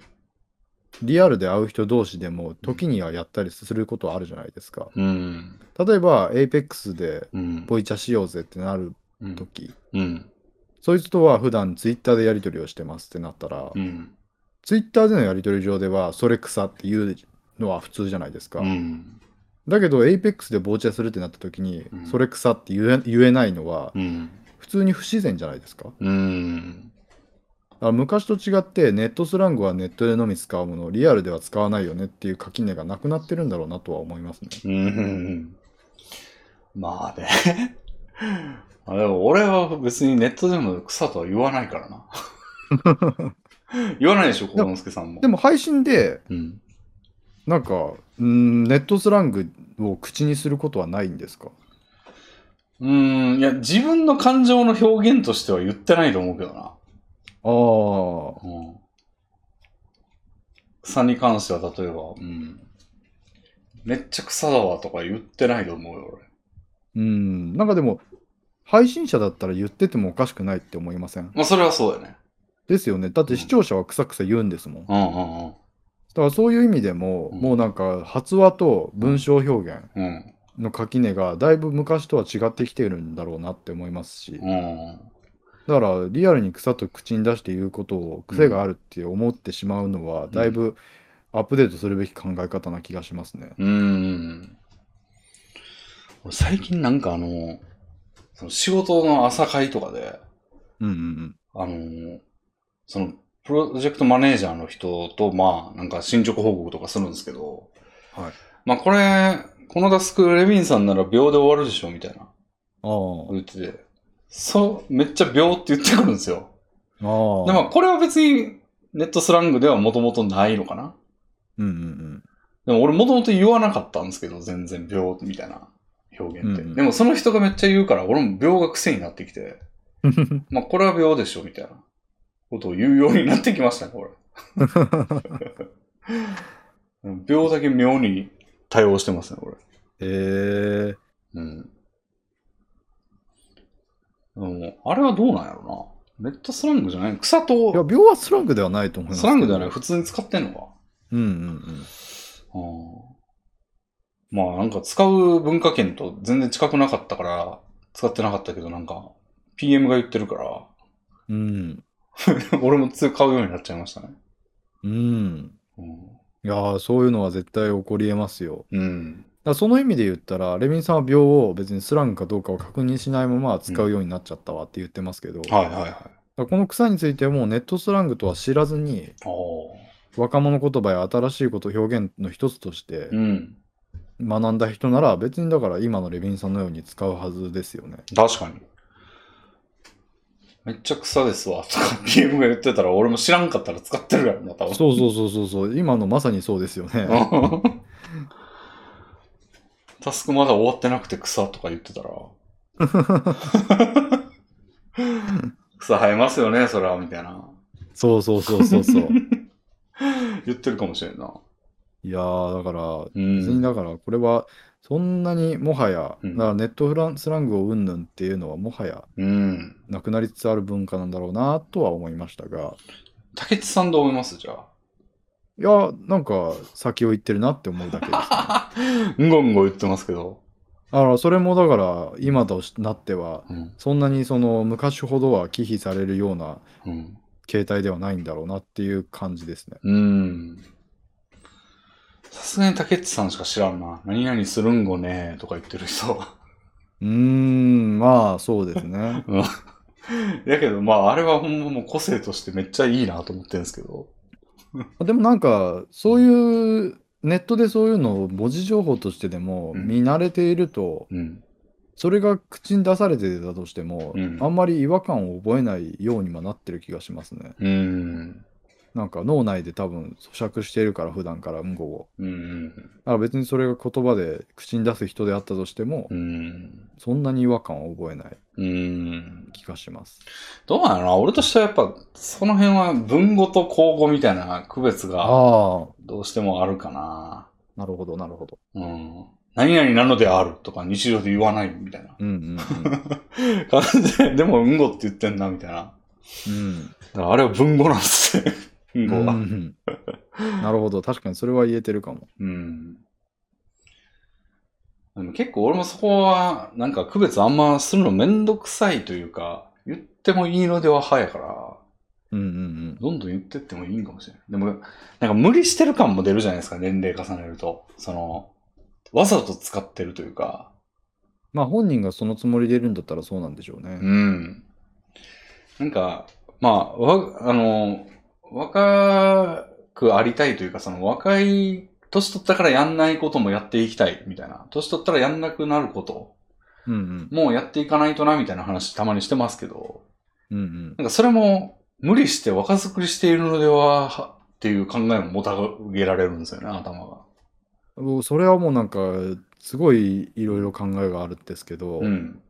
あのーなんか、さよく僕が使う例えとして、うん。あの、できるえサラリーマンはいい腕時計をしているうん。の話と同じで、うん。若者はこの言葉を使う。うん。から、この言葉を使えば若者に近づけるうんっていうのは、その腕時計と同じだと思うんですよ。はい。若者はだから、自然と、そう、若者でいる精神性の発露として、その言葉を使うようになっているのであって、うん。若者言葉を使ったからといって、若者のその精神性には至れないはずじゃないですか。うん。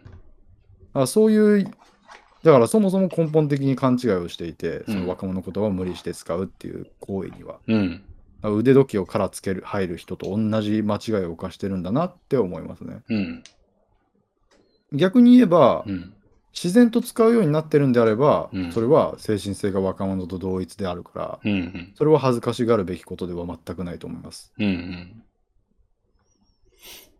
だから言葉を真似るっていうのと、その行為を真似るっていうのは区別してるってことですかうーん、真似るになってなければいいっていうことですね。自然とそうなっていくんだったらいい。だから真似るのうはん別に言葉でも行為でもどっちにしろ、その無理してやったら違和感が出るのが当たり前だし、でも自何然のに結果にも結びつかないと思います。自然にやってるとでもなんかおっさん相応のことしかしないわけじゃないですか。そうなんですよ。でもそれを、だかはらい。はいあのー若者のやるようなこともやっていかないとなっていう行為って、その、なぞる、真似ることに当たっちゃうんじゃないですか。そうです、そうです。うだから別に真似ようとは思わなくてよくて、ん。はい。そういう仕組みなんだなっていうことを理解して、うん。なんか真似る、真似ないの前に、はい。受け入れるだけの段階ってあるじゃないですか、うんうん。そこまでは歩み寄っていいんじゃないかなって思うんですよあねあ。これはだって腐って口に出して言う人に引いちゃってるわけじゃないですかはいはそこまで反拒否する必要はなくてい。なるほど。ただ自分も真似する必要もなくてはいはいはい。ただそういう精神性が現れてるんだろうなって受け入れるなるほど。という段階でうん。段態度を取るべきだなって大人はそう取るべきだなって思いますなるほどね。そうか。まあ、引くっていう行為、あんまりいいことないな。そう、 そう考えると。あでもうん。それは引くべき瞬間もいっぱいあると思いますよああ。宗教的なうちはノリうーんと。かに対しては引くのが正解である可能性もありますしなるほど。別にそれを、うん、なんかまあ受け入れうん。るべきじゃないものもあると思いま すから確かに。人殺してきたわって言ってたら、まあ、ひ引いた方がいいですもんね。そうそうそうそう今の子はそうなんだなうんうんっていうのも間違ってる大量殺人してきたわとか言ってたら、もうちょっと引引かないと。完全に反社会的な活動はありますからねそうですね。なるほど。まあ、引く線引きも大事ということで。そうまあ、だからこれは別に引くほどのことではななくなりつつあるんだと思いますよ。うーん。まあ、ただだからでもそういうひ引くべきじゃん、なんか引くか引かないか迷うレベルの衝撃うん。的な出会いとかはどうでしょうね。そうですね。うん。微妙なところはあるんやろな。僕大学であった気がするなうん。うーん、でも、うーん、なんかあぼんやりいろんな人に会って、いろんな人を拒絶してきたけど、うん。全部僕がおかしかっただけな気が して、あれどうですかパパ活とか。ああ、いや、パパか、大学生、パパ活大学生に会ったかってことですパか。パ活のどっちでもいいですね。女側でも男側でも、まあ、そのパパ活やってるっていうことが分かった人がいたとき、はいはいはいはい。その人に引くべきかどうか。際どくないですかまあま確かに若干際どい部分ではありますねあ。。うん。うん。確かにどうだろう。どうななんるんだろかう。、まあ普通にやってる、まあちょっと風俗的な、風俗の引きにもちょっとか関係してるような気もするけど、今はや、なんか普通に行われてることでもあるような。まあでも普通に引きますね。まあそうですね。俺が大学な女子大生とパパ活してたらちょっと引くということで、小野助さんは。あ、パパ活ってそれは、あのー買う側だってことですか。まあどっちでも、今ずっと売る側として認識してましたね。あどっちでも引く対象になる、なり得ると思うんですけど。確かに全くそうだと思いますが、うん、僕は買う側だったら絶対に引きます。 俺が女子大生とちょっと飯行ってきたわ、みたいな。うんお小遣いあげて、みたいな。えセミさん、それはパパ活では、すー、みたいな。そうそうそうそう。 売る側だったら、んまあそういう若い時の経験もありなのかなみたいな気持ちもありながら、うん。でもちょっと価値観が絶対合わないだろうなって思って引きます。うん。 うんそうですね。うん。まあでもちょっと際どいとこですよね。別に受け入れてもいいのではみたいな。別にしてるからどうってことないのではみたいな。別に俺はしないけど、まあしてるんだったらへーみたいな。ぐらいの立ち位置。そうでうん。はいはい。というぐらいの立ち位置でもいいような気もするし。まあパパ活に関してはうんその微妙さの一つとして、それを僕に知られてもいい大丈夫なものだと思ってるっていう部分も込みになってきますね。なるほどね。別に裏で密かにやってるのを目撃しちゃったとしたら、うん。あそういう一面もある人なんだふーんで済ませるかもしれない。うん。ただそれをガハハつって、んちょっとパパ活で面白い女見つけちゃったんだよねみたいなことを言うタイプの精神性だとあそれでようやく引くに値するあー。かもしれないなるほど。で 風の噂で、レビンさんって最近あまりにも女ひでりで、あの、んパパ活やってるらしいよみたいになったら、あー、みたいな。そうなんかちょっともしかしたら微妙にかい対応が変わる可能性はあります けどその時点で関係を断絶するのとは違うかもしれないですあねー。なるほど。ガハハって言い出したら終わりですねなるほど。ディスコード。そういうなんか、そう思われてもいいと思ってるんだっていうのはだいぶ重要な分岐として僕の中にありますねなるほど。うん。僕なんか前にレビンさんがお酒飲んで僕とラジオやるようになったらラジオやめますねっていうようなこと言ったと思うんですけど、うん。それについてもうん。レビンさんが今日は飲んでますって言ったらやめようとは思うんですけど、ちうん。ょっとお酒入ってるけどそれを言わないでうんやってるんだとしたら別にそれについては多分言わないと思うんですよ。だかあー。ら僕を最低限その尊重した上でうんお酒を飲んでるとは言うお酒飲んでるって言ってやる相手じゃないって認識してくれてるっていう気持ちに、はい。まあ、寄り添おうという気持ちが生まれるんですよね。なるほどね。だからそういう感じの線引きが結構いろんなところにありますね。なるほど。まあ、そらそうですね。うん。うん。確かに自分、うん、自分で言うとか、なんか言葉にして言うとか全然違いますからね、話がね。そうなんですよね。だからう開き直ってそれ言うんだっていうのはだいぶ違うことだということはうん。ちょっと認識しておいと認識しておいた方がいい気がします。うん。ロリコンとかもそうですよね。ロリコンですっていうことと、ロリコンであることは全然違うからね。あ僕はそれだからゲイであることを言うっていう言う言わないについてもそれを思いますねあゲイであることをわざわざ言うってことは、うん。なんかそういう単にゲイであることとはまた別のその強要性が生まれると思うんですようんうん。だからそれを言うべき相手は選ぶようにしてますし、うんうんだからなんかそういうことはいろんな部分にあると思いますねうん。うん。それはもちろん、も、うん。その通りですね。うんうんうんなるほど。その辺を無視する人はインパクトとして出会出会った時の衝撃はでかいですねうんうんうん。 なるほど。それをやってるのはいいけど言うなよっていううーんはい。では次行ってみますかね。はいえーっと。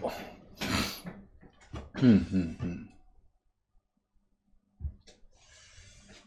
うん。うーん。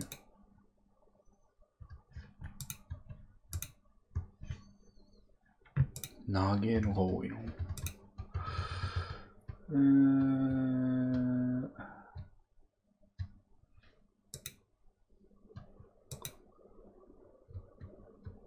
うんあ、これじゃあ行こう。はい。えー早起きさんからいただきました。はい。レミンさん、ゴンスケさん、こんばんは。いつも楽しく拝聴してます。ツーショット160回で、独り言ランキングを作りたいとおっしゃっていたので、意外性はありませんが、確実にランクインしそうな一言を送ります。これなんかあの、一人でいるときに、なんか言っちゃう言葉って結構これ多いよな、みたいなうん話をしてて、まあ、それのお便りですね。うんえーそれは、何してたっけです、うんえー活用として何だっけとなったり、頭にでがついたりします。で、何してたっけってことか。えーよくあるシーンとしては、作業中に電話を受け、話が終わり、電話を切った時え検索エンジンを開くのに時間がかかった時本当に何もしてなかった時などが挙げられます。うん頻度においてはこれに被験するものはないのではないかと思います。よろしくお願いします。ああ。ほこれはそんなことないですんま全然僕何してたっけって言ってる記憶ないですねあ、マジか。俺、ベスト10には入るな、これ。へえうん。言うと、言ってることあるわ、俺。あ、何したっけってええ言うわ、俺。なんかそんなになんかだから作業を妨げられることがないからかなうーん。そうかもね。やってることがまず一つだしあみたいなこともある気がする あ。それはそれで何してたっけは言ったら逆におかしいよな。そうそうそうそう うん。これあるよ。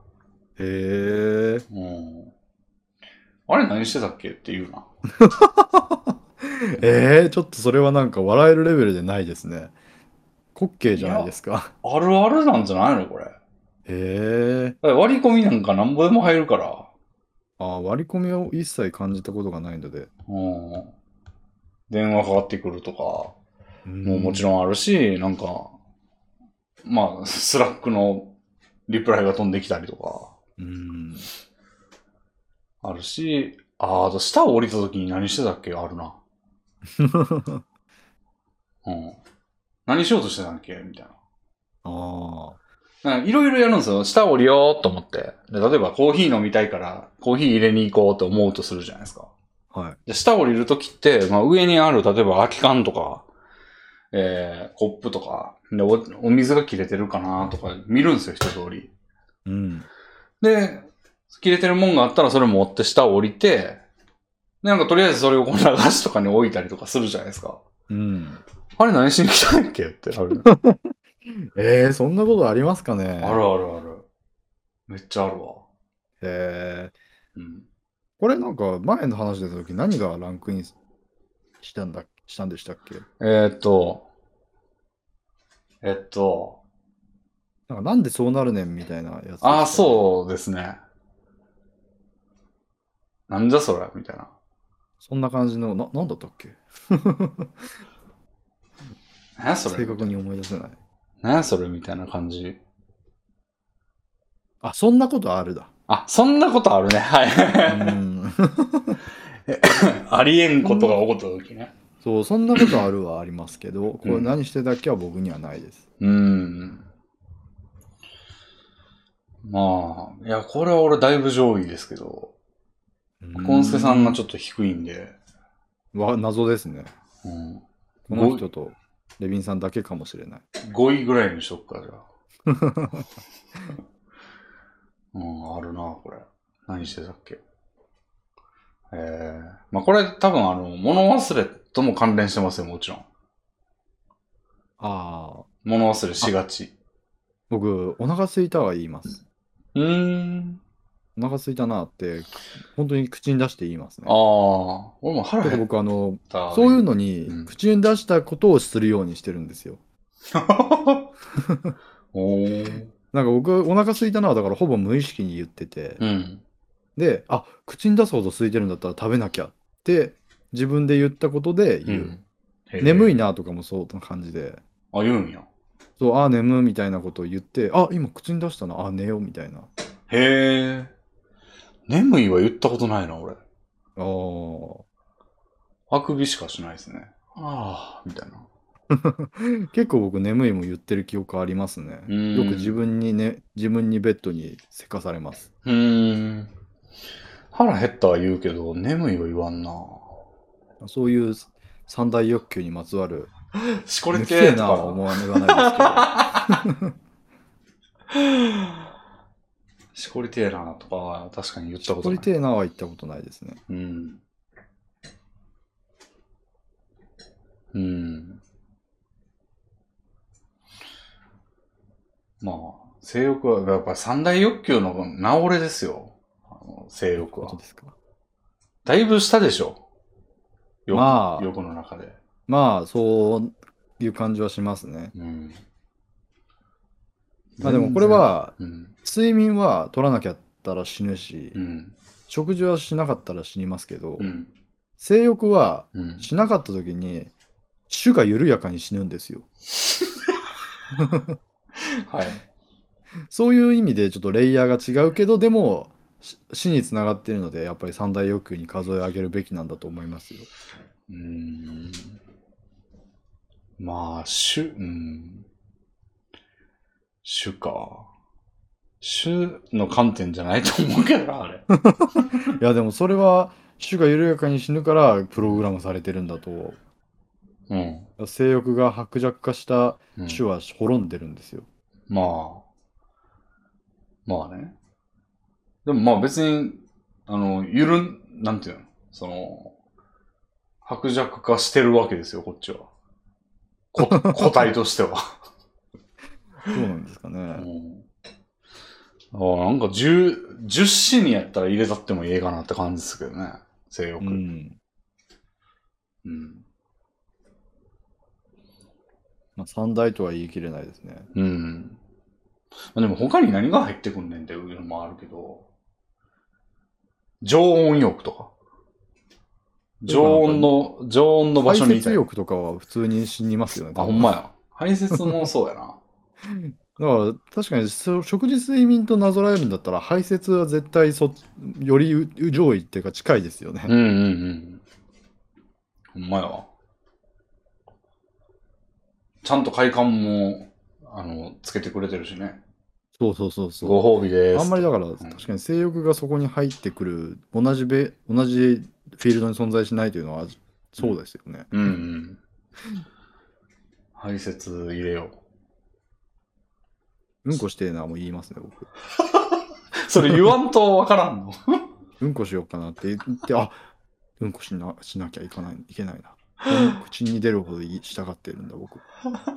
俺一人やと言わないけど、人前やと言います ね。配信でうんこ行きたいっていうか。 めっちゃ言ってますね。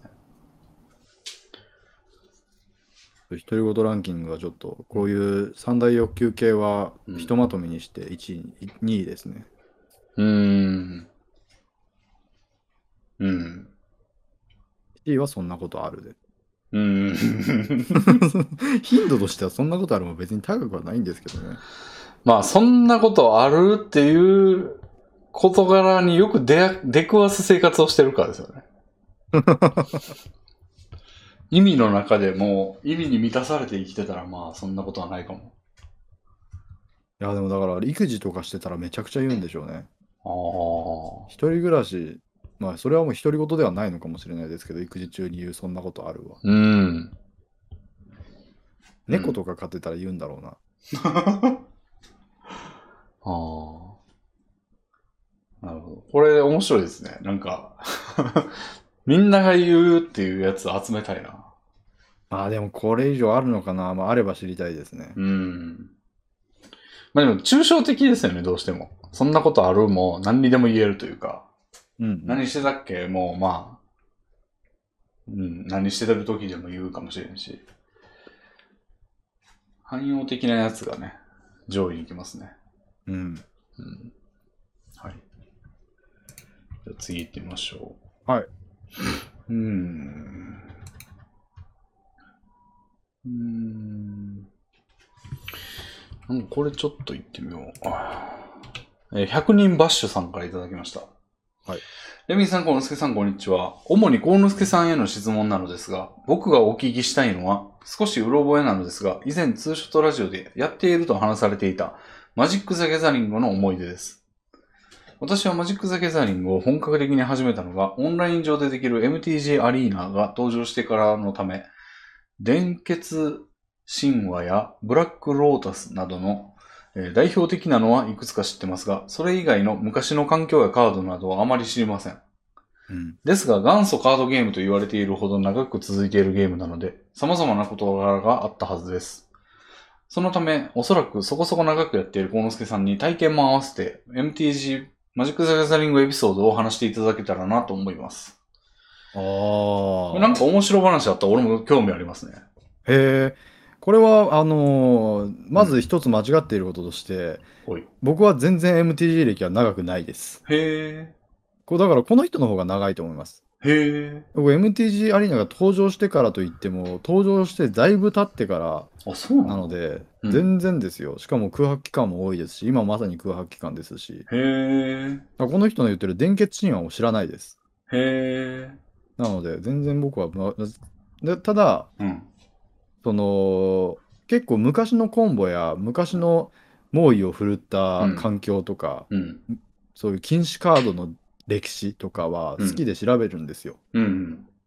なのでそれで結構知ってるあ風になるんでしょうね。ちょっと伺いたいんですけど、いえっと、MTG アリーナってどれぐらい、いつから頃からあるんですかえー、2015年とかですかね。で、このすけさん始められたのどんぐらいですか全然ですよ。3年経ってとかああ。っていうレベルだと思いますよ。なるほど、なるほど。 2015年は言い過ぎかな。6、7年ぐらいで僕が始めたのはうん。まあ2018いやあー8年まだもっともっと2020年入ってからかなだから本当に全然ですよもう2、3年とか。うんうんでもう MTG 自体の歴史はもうもっとずっと長いのでどんぐらいなのね。どうなんでしょうね実際どれぐらいからやられてるのかは知らないなう1990か80とか、そんなーんぐらいですか。そんなイメージうん。いや、なんかいろいろこうね、なんか、なんやっけ、激高カードみたいなのあるじゃないですか。なんやっけ発売日は93年ですってあ、そうなんだ。うんおーあでもだからの、ね、ウェブでできる MTG の歴史は本当に浅いのでうん。あのですねうん。まあその中で禁止カード一覧を見てうん。その強いがゆえに禁止されたカードは、まあうん個々にいろいろな条件があるのでちょっと紹介できないんですけど、うん。それ以外の理由で禁止されたいくつかのカードってすごいなるほどっていうのがあってへあのですね、え。はい。な流れ星シューティングスターみたいな名前のカードがあってかっこいい。これ禁止されたんですけどはい。驚くべき理由で禁止されてるんですけどなんだろなんかもう本当にゲームの常識を覆してしまうカードだったから禁止されたんですよ。う。ほう流れ星うんどんな理由か想像できますヒヒンなんかトもうちょっともらっていいですかあの立体的なんですよなんかカードの利用方法がへえ。 立体こ的。の流れ星はその、うん、あのターゲットを取るカードなんですけどいターゲットの決め方がうんちょっと他のカードとは違うんですよ。あ、なんか、カードをピッて投げて当たったカードとか。その通りです。ほー、へー。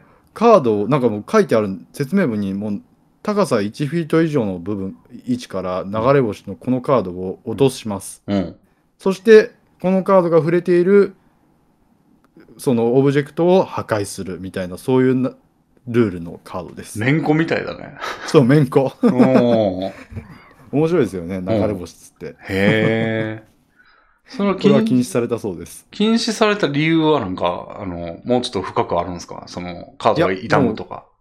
まあこれがあまりにもそのゲームのゲーム性からは逸脱してるということなんじゃないでしょうか。確かにカードをいっぱい離しておくとかにしたいよね、そんなんやったらね。確かにねカードの配置ルールがない以上この戦法はちょっと難しいですよね。うん。カードとカードとの間をうんどれぐらい開けなければならないみたいなルールがない以上はう、ん。でいくらでもできちゃいますよねその辺のうん。悪さが。まあ集めてると損やもんね。だかそうそうそうそうそらもう、カードとカードの間をもう車で 移動するぐらいの距離離したいぐらいですよ、そんな。う。あそういうだからタイプのこんなこんなのありっていうカードあはー結構禁止されがちなんですけど昔のカードにはいくつかそういうのがあったりしてその歴史を振り返ると面白いですね。ああ、確かにその物理的なうん制約というかながあるやつとかはちょっと、あれって思いますよね。カードゲームなのそれってみたいな。そうただ、うん単に物理的な制約のみならず、んゲームルールに影響を与えるカードで禁止されたものがあって、はい。あの千夜一夜物語をモチーフにしたカードがあるんですけどうん。これはあのゲーそのカードを使ったらうん。ゲームを一旦脇に置いといて、 残っ山札だけを持ってうん。ちょっとわ横に移動してその山札を使ってうん。またゲームを最初から始める。へえだ。から今の盤面をほ維持したまま山札だけを持ってもう一回ゲームを開始してはあで普通にそれで勝ち負けを決めるんですよ。へえ。勝ち負けが決まったらまたそれは全部山札に戻して切って元のゲームに戻ってくる。でさっきの勝ち負けに応じてうん。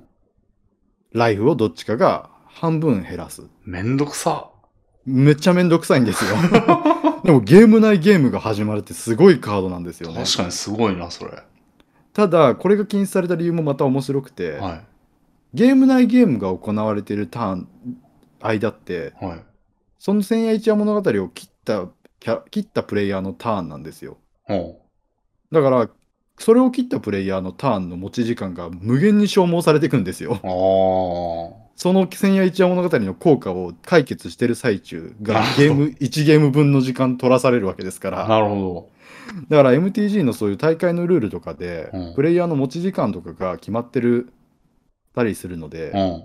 そのゲ、このカードを使うと自動的に持ち時間がもうゼロになっちゃうようなあ状態になるから、うんまあ使っても仕方ないし逆にそれを無理やり使わせるみたいな戦法も生まれたのかなあ。なるほど。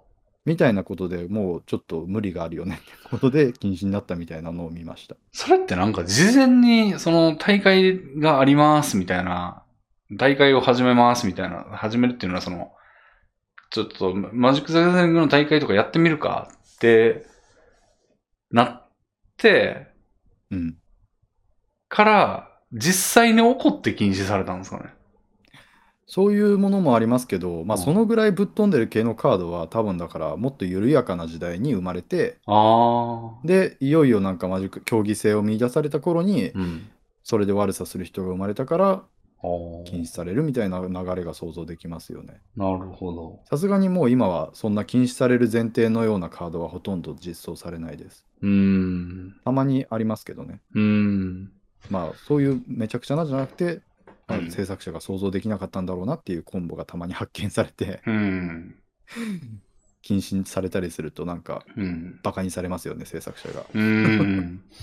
なんかポケモンかなんかでありましたよね。なんか、元気よくありがとうということができるみたいなカード。あありますありま何やったっす。けそうちょっと正しくないかもしれないですけど。そうなんか握手とかなんうかんじゃんけんするとかそういう変なカード効果のあるイベントで配布されるカードとかでそういううん面白カードとして用意されてたりするものでありますよね。うん。うーん。皆さん、デンジャラス爺さん、デンジャラス爺さんって知ってますまあ、タイトルしか知らないですね。漫画っすよね。そう、コロコロの漫画なんですけど、うん。その同じくコロコロにデュエルマスターズカードっていうのがあって、うん。そのデュエルマスターズカードゲームに、そのコラボさ商品として、デンジャラス爺さんのカードが実装されたんですね。うん。そのカードの効果は、うん。そのこのデンジャラス爺さんのカード、デュエマの世界で使え、てか、なんか実際に使えるようなカードが印刷されたんですけど、うん。そのカードの効果は、このカードを使った時うーん、負けそうじゃって言って山札から3枚を見て、うん。そして自分はゲームに負ける。っていう効果なんですよ。へえ。で、でもこのカードを使った即死コンボが生まれたんですよ。は相手を即死させるコンボが。だいはいはいはからそれっていうのはだから自分が負ける時に発動する効果を盤面に仕組んであった状態で、い。うん。その運負けそうじゃを掴むと、うん。その自分が負けた時に発動する効効効果が盤面で炸裂し相手が死ぬんですようね。ん。そういう悪さにすら利用できてしまうので、なるほどね。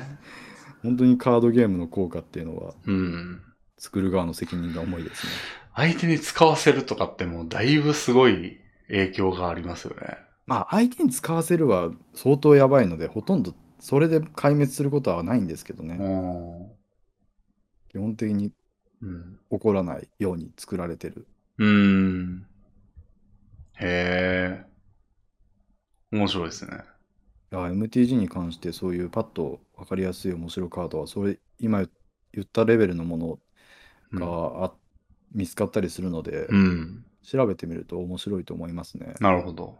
俺もやんないですけど、そういうの見るときあるんですよ。時々マジック・ザ・デザイうんうんンうのんカード。まあ、す普通に真面目なか効果のカードでも、なんかどう猛威を振るってるのかっていう解説付きじゃないと嫌なんですけど。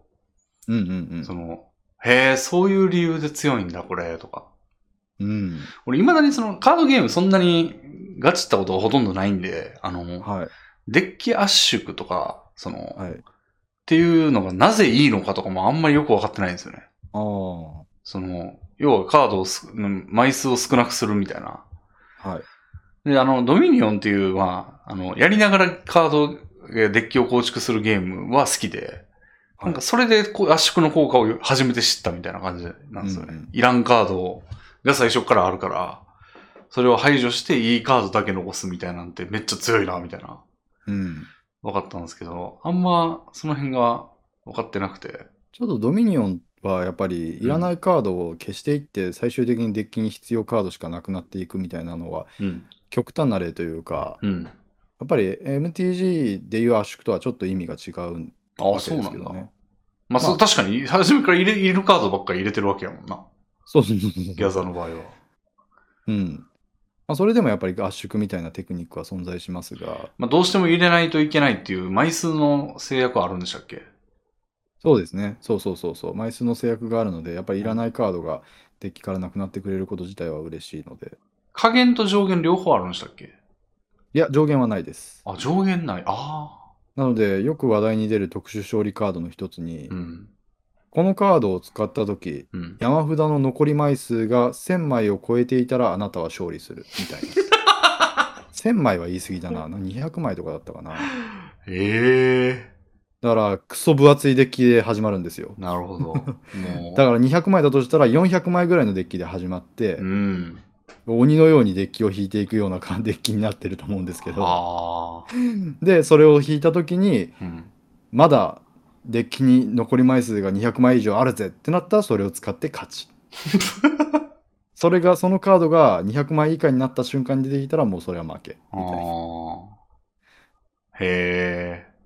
そういうデッキの枚数うん。がめっちゃ増えてる状態じゃないと機能しないカードとかはありますね。なるほ確かにデッキの枚数が不定っていうのは珍しいですよね。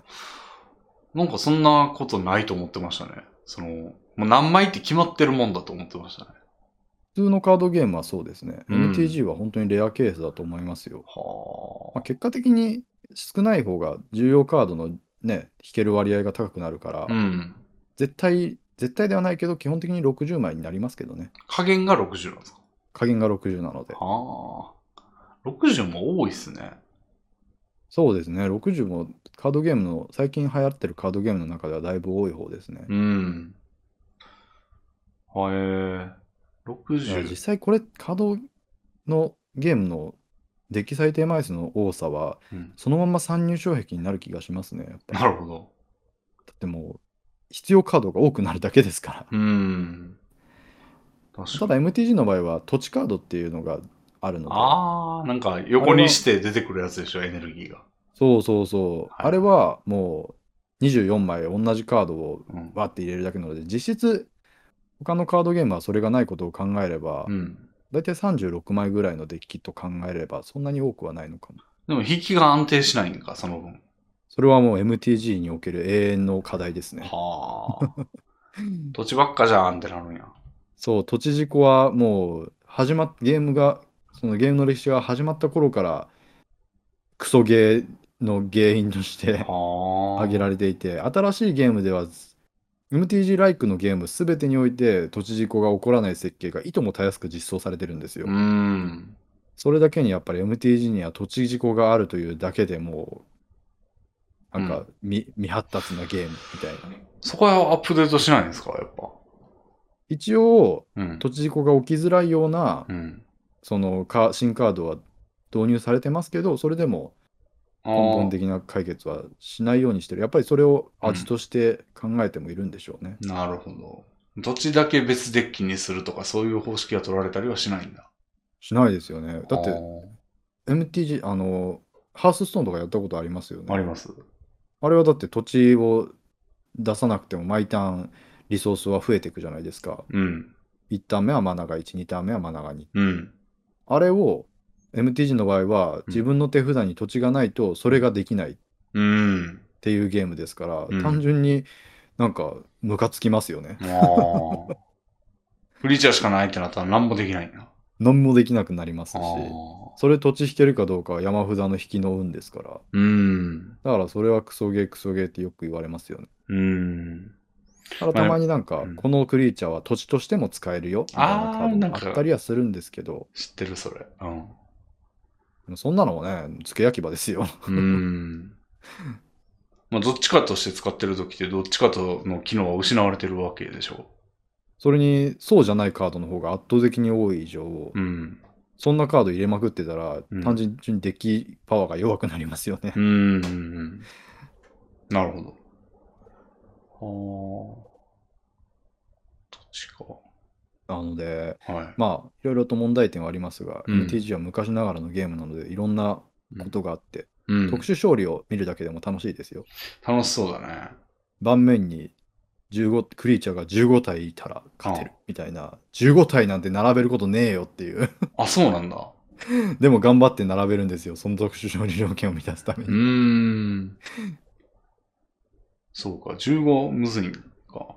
まあ、そのまあ、ん意識しないで起こることはありますけど、ほうその勝利条件はもうなんか、相手に提示しないといけないんですよ、相もって。へえ。それを提示されたら相手は死ぬ気で15体にならないようにしてきますよね。ああ、だからそういう意味で達成難しい勝利条件なんですけど、なるほど。そんなものとか出てきたり、勝利条件の複多さは面白いですよ。カードの数だけ、うん。歴史の数だけ勝利条件があると言っていいので。はあ。それなんか、アリーナでやるときって、その全カードの効果がちゃんと起こるんですよね、使ったら。まあ、そうですね。めっちゃ実装大変そただ、うんあの、マジック・ザ・ギャザリングがのアリーナが始まった頃からしのカードしか実装してないので、う。うん世に名高きブラック・ロータスどういは、う、どういうやつなんですかブラック・ロータスはですね、うんあの、今言ったコストがゼロで、うん。ゼロ、コストがゼロで使えるカードでありながらう、ん。えっ、と、1回だけコスト3を生み出せるうん。っていうカードです。うん。たったそれだけなんです。それは強いんですかそうなんです。そなんか、そんな感じの印象を受けるでしょう。だから面白いんですよね。 うん。 え、これもうバカ、バカぶっ壊れカードってことなんですかあの、もう MTG 市場で最もぶっ壊れていて、誰もが一番壊れているカードはこれとへえ。あげるほどの、だすごいシンプルな能力で、うん。一見すると、それってそんなに強いのって思っちゃうんですけど、うん。っても強いんですよね。へえ。まずそもそも、うん。コストが高ければ高いほど使える局面って限られるじゃないですか。はい。だから、どんなに強い効果を持ってるコカードでも、コストがなんか5とかだったらん無価値なんですよ。そのあほあ。出とせんないど、出せないもんね。そう、出せる場合が限られてる時点で終わりなので、うん。その点、ブラックロータスはゼロコストなので、ああ。もうたとえ土地が引けなかった局面でも使えるわけじゃないですか。はい。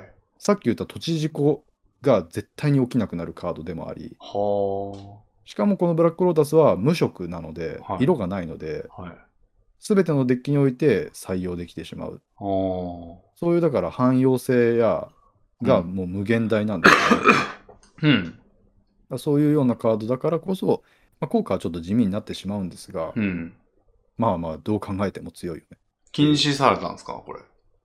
禁止されました。おーだから使えるフォーマットはもうそういう禁止カード何でもありですっていうぶっ壊れフォーマットでしか使えないんですけどでも、みんなが採用したら別に平等に習ったりはしないんですかまあそうですね弾けるかどうかがだからこそみ原んな使い因になっちゃう。まあそうなんですよねだからこあそそのかんそれが多分環境に存在した時代はうん。ブラックローダスゲーでおもんないわみたいな風になってたんでしなるょうほねど。うーん。さっき言ったように土地ってそのハースストーンやってればわかると思うんですけけど、うん。 1ターンに1枚しか出せないんですようん。だから最初の3ターン目までうん。そのこっちやって相手やってこっちやって相手やってこっちやって相手やってうんそれでやっと3マナ貯まるものじゃないですか。うん。それが0ターン目にできるうんっ。ていう意味で、やっぱりブラックローダスは強いんですよね。へえ、なんか、ライバルズ、もう終了しましたけど、ライバルズのカードでなんかそんなんあった気がするんですよね。ああ、そうですか。うん。多分それは色制約があったりとか、ほーなんかいろいろな制約があるはずですよ。ほーなんかそうですね。確かに何かの制約はあったんかな。ハースストーンでもうん最強と言われていたカードは、うん。あのドルイドというクラスにあるうん。ゼロコスで2マナを生み出すカード、お需ー。要だったかな、そんな感じのカードがうん。最強って言われてましたし、うーん。やっぱりゼロマナでマナを生み出すカードはずるいっていうのはよく言われますね。うーん。へえ。なるほど。その感覚全然ないわ、俺。 そう、そうかなって思ってるぐらいいやです。僕もなんか、ん MTG のルール知らない時に見た時は、うん。そうなのみたいな感じではありました。うん。今となってはもう、そら強いでしょ、みたいな。そうですね。まあその後に出た、まあ、今言った5マナ以上のみたいなので強いカードで言うと、うんもっと分かりやすい効果なんですけど、はい。自分のターンをもう一回やる。はこれは分かりますでしょあ。ああ。そらそうやね。これはあの自分のターンをもう一回やって、うん。その時にもまた打ったりするので、うーん。ずっと俺のターンになったりするので、うーまんあ。これは単純に強いカードとして名高いですよね。なるほど。これのカード名は時の螺旋です。自分のみに螺旋してんな。かっこいいんですよ。うーん。なるほど。そんなとこですかね。はい。いや、面白そうですね。ウィキをよく見るんですけど、まあ、ウィキをまた、ちょっと気になるカード見てみたいかもしれない。まあ、膨大にありますから、読み物としてすごいですよね。いやーでもちょっとでもルールに触れているとブラックロータスの強さが分かったりしてもっと面白いと思うのでうーん。ままあ触れてみてもいいとは思いますけどねあ、なるほど。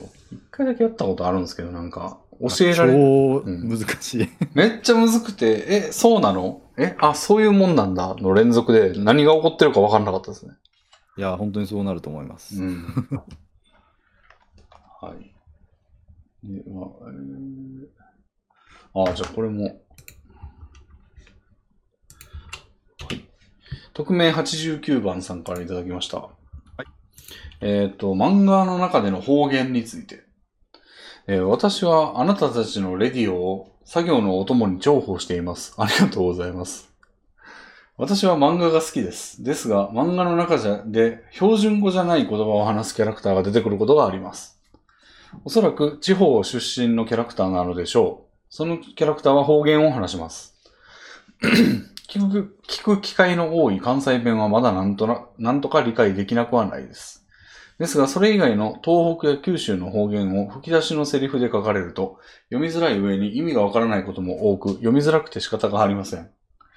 漫画だとコマの外に米印で何々という意味と解説してくれたりもしますが、それがたびたび挟まると漫画の世界に没入できず、都度引き戻されます。私はそれが嫌いです。あれあれ 一時期方言を喋る女の子をちやほやするタイミングがあり、漫画でもそれが多発していました。読んでみると方言で読みづらい米印の注釈の連発で、私が地方の、えーし私が出身の地域のものも読んでみたら、そもそも方そんな方言もう若者を使わない古の言葉で、じじばばしか使わへんような言葉遣いだったり、その方言とその方言の組み合わせは、同じ県でも東部と西部で違うものを入り乱れて使っていておかしいというようなものがあったりで、その県の人間からしても違和感のあるセリフなのでした。私こういうのシャーシか。二人はどう思っちょとね。ごきご意見聞きたんがだがや。おこれはいろいろ混じってますけど。第4の壁を突き破ってくるお便りお便りでしたね。はい。なるほど。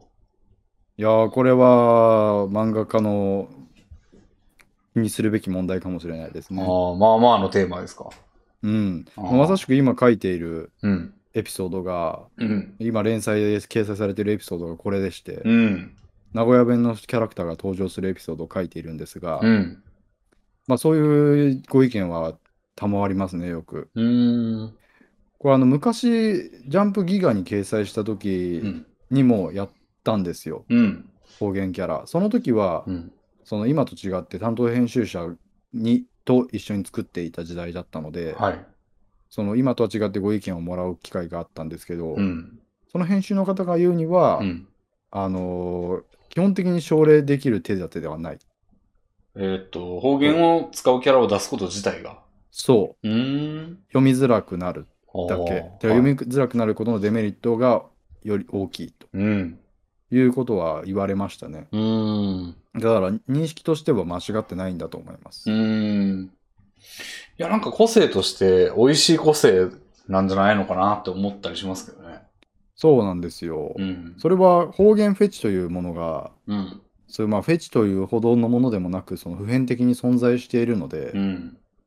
だからその人の気持ちがわからん、その感覚が備わってるかどうかで大きくうん意。見が分かれるだけだと思いますね。あー割と好きめで。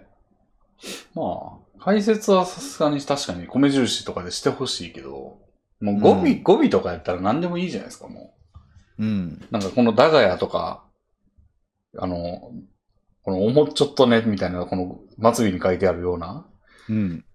まあ、シャーシカはちょっと、シャーシってなんだよ、みたいな、車かみたいな感じを説明してほしいけど、語尾やったら、まあ、大体もう何でもいいじゃないですか、もう、わかるというか。だから、語尾の方言は全然出してほしい、出したら個性になるだけで美味しいのではって思うんですけどね。まあそうですよね。全くそんな感じのことを思いました。うん。もううんあの、地域、その方言をそもそもほ方言の地地方出身者が使わないよっていううん。やつ。うん。これは単純に無粋だと思います。えっ、と、言う側が言うっていうのは指摘する側が無粋そうですね。それを。はもう、あの、そこを売りにしたいのだから、現実をねじ曲げて、 うん。あの、本来使われないような方言を使わないような年代の子が使っているようにうん。しているのだから、うん。そこについてうんわざわざツッコミを入れるのは、うん。うーん、なんか、うん。うん。なんかその、少女漫画を見て、この、なんか登場人物全員目でかすぎだろみたいな、ああ。こんな髪のやついねえよ、こんな髪の色のやついねえよっていうのと、まあ同じだと思いますね。ああ、でも気になっちゃうな、それは。へうんやっぱ関西弁は自分がよく、まあ、使うっていうのも、使うっていうか、それで、その地方ですから、俺は。うんうんで、なんか、まあ、漫画だと、まあ、まあ、気になり度は低いんですけど、やっぱボイスつくと、うん。あーもう発音めっちゃ気になりますね。あー、ボイスがつくと気になるのはうん。あるかもしれないです、ね。まあでも別の問題ですかね、それは。ちょっと別の問題だと思います。ん。それは声優の人をうん。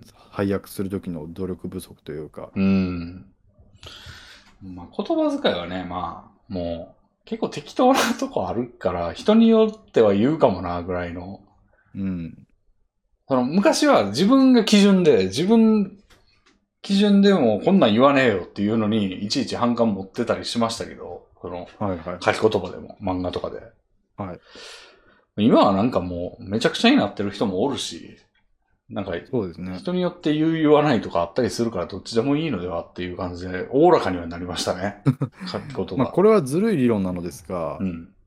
じゃああなたはこの言葉遣いを、うん。あなたが間違ってると断罪したこの言葉遣いをうん。しないことを証明してくださいってなりますね。ほこの言葉遣いをする共同体がどこにも存在しないことが証明できないのならう、おーあなたはこれを文句を言う資格はないよねっていう。悪魔の証明だ。どこかにはいるかもしれないじゃないかっていう、うーん。そういう感じの気持ちも持ちます。なるほど。で、そこの出身の人なんだよっていうことですよね。でどういうことですかえ、だからその、お前が知らないあ、そうそう共そう同体の出身のやつなんだからいいんだよっていうことですよね。そう、あなたは関西弁の中でうん。関西弁の全てを知っているかのように言うが、あ別にあなたの知らないちょっと関西の中の小さなあ。一部ではそういうレベルの関西弁を使う人がいることを可能性は無視するの、みたいなうー。ん。まあ、それ言われたらもう読むんやめますよね。正直でもそのせ感覚は正しくて、うんうん。結局読者にそういう不愉快感を持たれた時点で終わりなのでその結局き、漫画家にはうん。勝ち目はないんですよ。なるほど。その危険が高いってことですね。方言出す時点で。そうなのであ方言を出すなら方言を気にさせない程度に面白い話を書くべきで、 ー方言が気になりながらも話が面白いから読めました、うん読んでるうちに方言も慣れましたうんで慣らせる自信がないなら使うなってことですね。うーん。方言がよ気になって読むのやめたわっていうのは原因は方言じゃなくて話が面白くないことです。あー なるほど。いや、俺結構あの、聞きたがりなんですよね、方言。うん、好きなんですよ。あの、英語でもそうですね。英語喋れる人には英語で喋ってほしくなるんですよね。おうほうほうでも、まあ、本人はちょっと嫌がるじゃないですか。ああなるほどこ。れ英語でもそうなんですよね。なんか、あの、ケニーさんという実況者がいて、うんうんあの、結構仲良かったんですけど、いや、うん結構俺、ケニーにはなんか、英語ではどういうんって振りたいなと思いながらも、嫌がるんだろうなと思ってあんま振らんかったんですけど、 はいはい断るごとに英語で喋ってほしいぐらいなんですよね。そうですね。わわかりますそれは。で、おーって言いたいだけなんですけど、もうこのおーもうざいと思うんですけど、そうですよね。まあその人にとってはやっぱり生まれ持ってのものだから、うん、それがすごいと思われることに違和感があるんでしょうねやっぱり。うん。でもそういう聞きたがりなんで、あの、うんめ好きなんですけど、本人は嫌だったり、まあ、あんま出すと反感を持つ人もいるということで。そうですね。アイドルマスターにもね、あのシンデレラガールズの方には、 あの、し方言キャラも当然いまして、はい方言丸出しで喋ってるコマとかめっちゃ好きですね。うんううん。ん、そうこう、感情的になると方言が出ちゃうみたいなやつとかめっちゃ好きです、ああはいはいはいはい。めっちゃ大好物ですね。そうですね。そういうのはいいですよね。うん。そういう使い方やったら全然いいんじゃないですか、むむしろ。そうかもしれないですね。うん。で、もう登場人物もなんてって言う言っちゃうみたいな。うんうんうんああ、方言結構好きですね。まあ、なんか掘られてない方言とかあるんですかねあの、九州はたまに聞くじゃないですか。このナンバーショットみたいなうん。うんうんうんと。か、シャー、シャーシカも多分そうですかね九州ですかねうんうん。あの、これも小説でなんか、逃亡クソたわけっていう小説があって、はい。なんかそれあの、九州出身の、九州の男女が、なんか、福岡あたりからあの嫌になって飛び出して鹿児島まで車で行くみたいな話なんですけど、はいまあ九州弁出てきまくりで、うんうんめっちゃ良かったっす。うん。うん。うん。楽しく読んでましたね。でああの、あでも九州弁は割と割と掘られてる方ですよね。多う分ん。そうですね。で、あの、ジモティーである、あの、やられ上手さん。あの、 はい。九州出身ですけど、彼は。はいもう、楽しく読んでましたね、その小説紹介したら。へえ。めっちゃ好きって言ってましたね。ね、その方言ネイティブの人が読んでもうん楽しめる。うんうん。うんですけど、まあ、九州は結構掘られてて、まあ、結構、どこも掘られてんのかな。まあでも掘られてると言ってもだからうん。例えば関西弁は、うん。その大阪弁と京都弁とうん。その神戸弁で違うんだよみたいなのありますけど、うん。その意味で言ったら東北弁が東北弁でくくられてる時点で掘られてないですよね。ああ。僕東北の岩手県立大学ってとこに行ってましたけど、まあ、その辺のや人、いろいろ来るんですよ。青森とか。秋田とか。やっぱ、なんで、あの、1年の時にプレゼンの授業があって、プレゼンの仕方を学びましょうみたいな。か。はい。で、パワーポイント自分で作って、なんか前で自己紹介みたいなのするんですけど、うんうん。一人めっちゃ、わからんっていう人がいて、へえ。確か青森の、結構北の方みたいな。ああ、じゃあ津軽弁ってことになるんですかねで。すかね。結構濁音多いなとか。確かあのに、そう、今津軽弁ってキーワードが出せるレベルには、やっぱりうん。ついてるやつにはついてますよね。うん。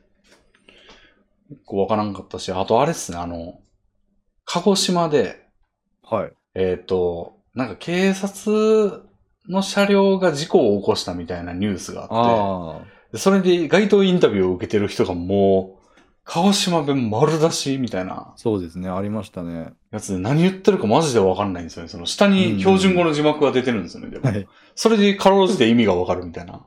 はいはいはなんか警察のことを警察丼とか言ってた り。い。うん。いや、あれはでもね、き俺、俺はその聞きたがりですから、その、うひょひょってわか思りまうすちょっ と楽しいですよね。楽しく聞いてたんですけど、あれを作品で使ってるのは見たことないですね。そうですね、確かに。書き言葉にしたらえらいことでしょうからね、あれ。うん。うん。でもちょっと、その、強めの漫画とかではたまにありますよ。ああ、そうで すか。書き言葉にしてるけど、これ通じる前提で書いてねえなっていうやつ。 ああ。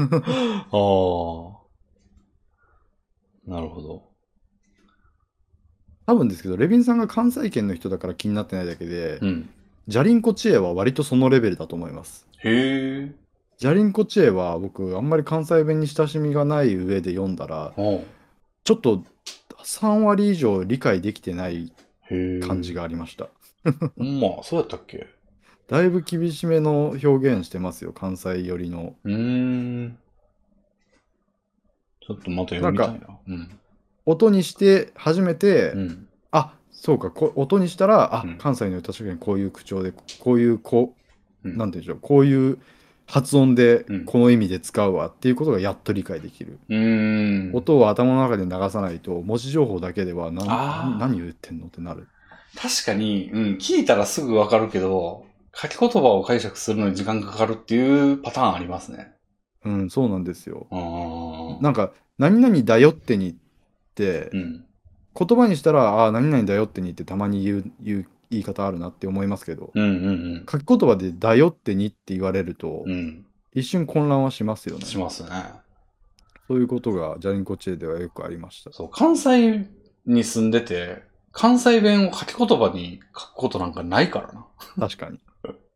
ほんままさに小説とか書くときぐらいですよね。そうですよね。あの、作文でなんか、友達との絵日記とか書くときに鍵括弧の中ぐらいですよね。関西弁で書くの。うんそうですよね。うん。ほんまや。ああ。ちょっと関係ないんですけど、あの漫画で思い出したんですけど、最近あの、フォザ・ファブルをまたもう一回読んじゃいましてね。あ、僕最近初めて読みました。あ本当ですか面白かったです。めちゃくちゃ面白いなと思って、なんか、ちょろっと読むつもりだったんですけど、ツイッター広告でまだ未だに出てくるんですよ、俺。ありますね。もうあんのに。で、それ見たら、ちょっと読みたくなったなと思って、なんか、1、2巻とかさらーって読もうかなと思ったら、もう最終まで行っちゃいましたね。面白くて。うん。うん。めちゃくちゃ面白いな、あれ。うん。あれはほんま、おすすあめれあんまり、あ、あでもあれも確かに関西弁ですね。まあ、大阪が舞台ですもんねう。ん。うん。主人公たちは違うけど、まあなんか、スイッチ入れて 喋ったりとかしてますし、そうですね。うん。あれは皆さんおすすめです。で方言は俺大好きです。うん。うん。そうですね。基本的にはだから、この辺は方言が好きか嫌いかで意見は大きく分かれると思うので、うん。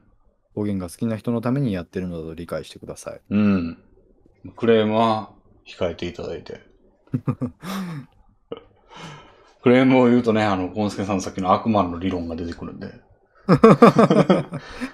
どこにもいないのクレームが言たくなかっ。た時は、うんその方言ではなく物語の面白さが足りてないのだと切り替えて判断するようにするといいかもしれません。はい。なるほど。うん。じゃあ、次あたりでラストにしましょうか。はい。えー、ラララ。えー、レレ。えー。ああ、まあじゃあこれ行ってみようかね。はい。えー、もよもとさんからいただきました。レミンさん、このさん、こんにちは。えーお先日お二人のラジオをながら聞きしていたところ、気が、気づいたらおしゃれな気分になっておりましたお。どうも自動再生がオンになっており、関連動画でベストオブスターバックスミュージックうんたらが再生されていたようです。うん。しかし私自身はスタバに何一つ興味がなく、この手の BGM 動画を再生した記憶もありません。え YouTube のアルゴリズムが稚拙なのかと思いきや、レミンさんがギター練習している動画の関連動画では、レミンさんと似た服装のサンドボーマスターが表示されていたりと、ありえないほどの精度を誇っていました。どうなっとんねん YouTube。お二人は YouTube の関連動画で困惑したことはありますかよければ教えてください。うん。うん。関連動画の謎ね。でもそんなに僕謎を感じるほどうん。なんか変なのは表示されたことないですけどね。うーん。まあ、そうですね。だいぶ。大体だから、ああーあれが原因かみたいなのが思い当たるうん。不愉快な動画はありますけどほ ー別になんか原因不明の関連付けをされてるなって思うようなことはない気がしますけそうどですね。もうヘ大ビ体そー、のうん原因は原因がわかるうんう感じん、の、だいぶヘビーユーザーなんで、俺も。あのそうですもねうだいぶ育ってると思いますね、俺の関連動画 の。これでしょ、どうせみたいなやつ。めちゃめちゃ育ってるんで、もう、もう必ず最近はチャンスの時間の切り抜きですね。ああ見まくってるとそういうのはぜ絶対偏りますよねうん。でもう思うツボですからね。その切り抜き見て、そこに貼ってあるリンクで俺はもうアベマ登録してるんで、そのままシームレスに見れるんですもう よ。もう思うツボですよね。いや偉いですねちゃんと切り抜きにリンク貼ってあるのあ、切り抜きは方式の切り抜きなんで。あへえああいいですね、うん。めちゃめちゃいいですよ、あれ。でも俺は、そう何見ててもまずツーショットは絶対出てくるんですよ、どこにでも。うんうん俺の動画やのに。しかも、俺のチャンネルでアップしてるじゃないですか、俺。チャンネルレビンで。うんはいで、チャンネルレビンで見てんすよ、俺も。はいだから自分の動画がおすすめ動画に出てくるのおかしいだろうと思うんですけ ど。確かに何を、でも実際自分でも聞いてんすよ ね。ツーショットは。じゃあ本来は出ないんじゃないですか自分の動画としてはうん。主にえ視聴者としてお勧めされてるんでしょうねそういうことでしょうね。だから分け隔てがないんでしょうね、あれ。だからもうめちゃくちゃヘビーリスナー。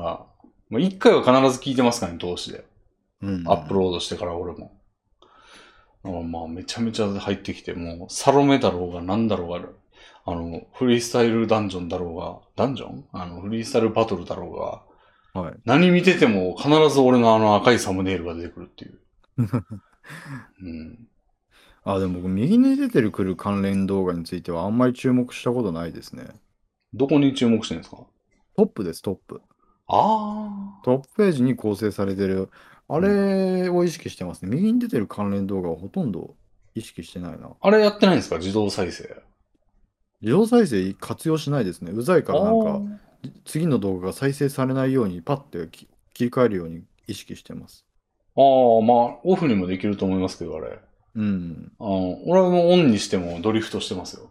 えー、なんかそれやってると普通になんか、うん不快な動画にまあ。 アクセスされることもあるのでそうですね。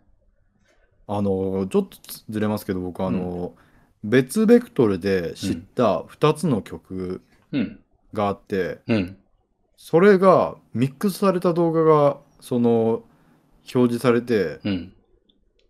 奇跡を感じたことがありますね。ほなんかそれで、うんみなんでみえ全然違う経緯でした両方好きな曲だけど、うんなんでこれとこれミックスしてんのって思って聞いてみたら、うんほとんどメロディーラインが一致してるんですよ。は全然2つ別のものとして楽しんでたのに実は僕は同じメロディーラインの曲を好きになっていたっていうあ。はあのー昔のアイドルソングであるところのウインクの「寂しい熱帯魚あ。はい。」とはあの昔のゲームの「ラストハルマゲドン」っていうゲームのい。はい。 「戦闘のテーマ一部」っていうゲーム音楽はだからそのゲーム音楽とそういうポップソングっていう全然接点のないはずの曲なのにい。は全く同じメロディーラインでそへえの組み合わせて全然違和感がなかったんですよい。へえ。そういう注目のされ方をしていてはあ。そんな好みの傾向があったとはって思いましたね。はあ。なるほど。いや、あの、ギター弾き語りとかやってると、なんか、コード進行、さっきと全く同じやん、みたいな時あります、ね。あなんか、俺の好みそうなんだな、みたいな、ーうん、時もありますね。まあ、コードはまあ、被りがちなんですけど、はい。うん、全く同じだな、みたいな時あって、やっぱ俺好きなコード進行は割とこれだな、みたいなのがありますね。うん。うん。まあだからそういうのもだから、うんゆくゆくはうん YouTube の AI が分析してくれるようになって、うん。あなたが好きな曲はこれっていうのを、うん。 もっと高い精度でお知らせしてくれる、全然接点のないはずの分野からお知らせしてくれるようになったら、すごい嬉しいです よね。確かに、あの、今は、その、サムネイルがハゲデブであることを参考にサンボマスター出してるくらいですけど、うん。それがもっと内側に、あの、まで見るようになれば、もっと、俺の弾き語りを見てるということだっていうか、むしろ俺が参考になりますよね。俺が好きそうな曲が確かに。さらに進められるわけでしょ。そうですね。うん。いいな。僕あの YouTube でやめてほしいのが、あの、うんマウスオンすると再生されるじゃないですか。はいはいはいはい。あれを判断材判断材料にしないでほしいですね。ああ。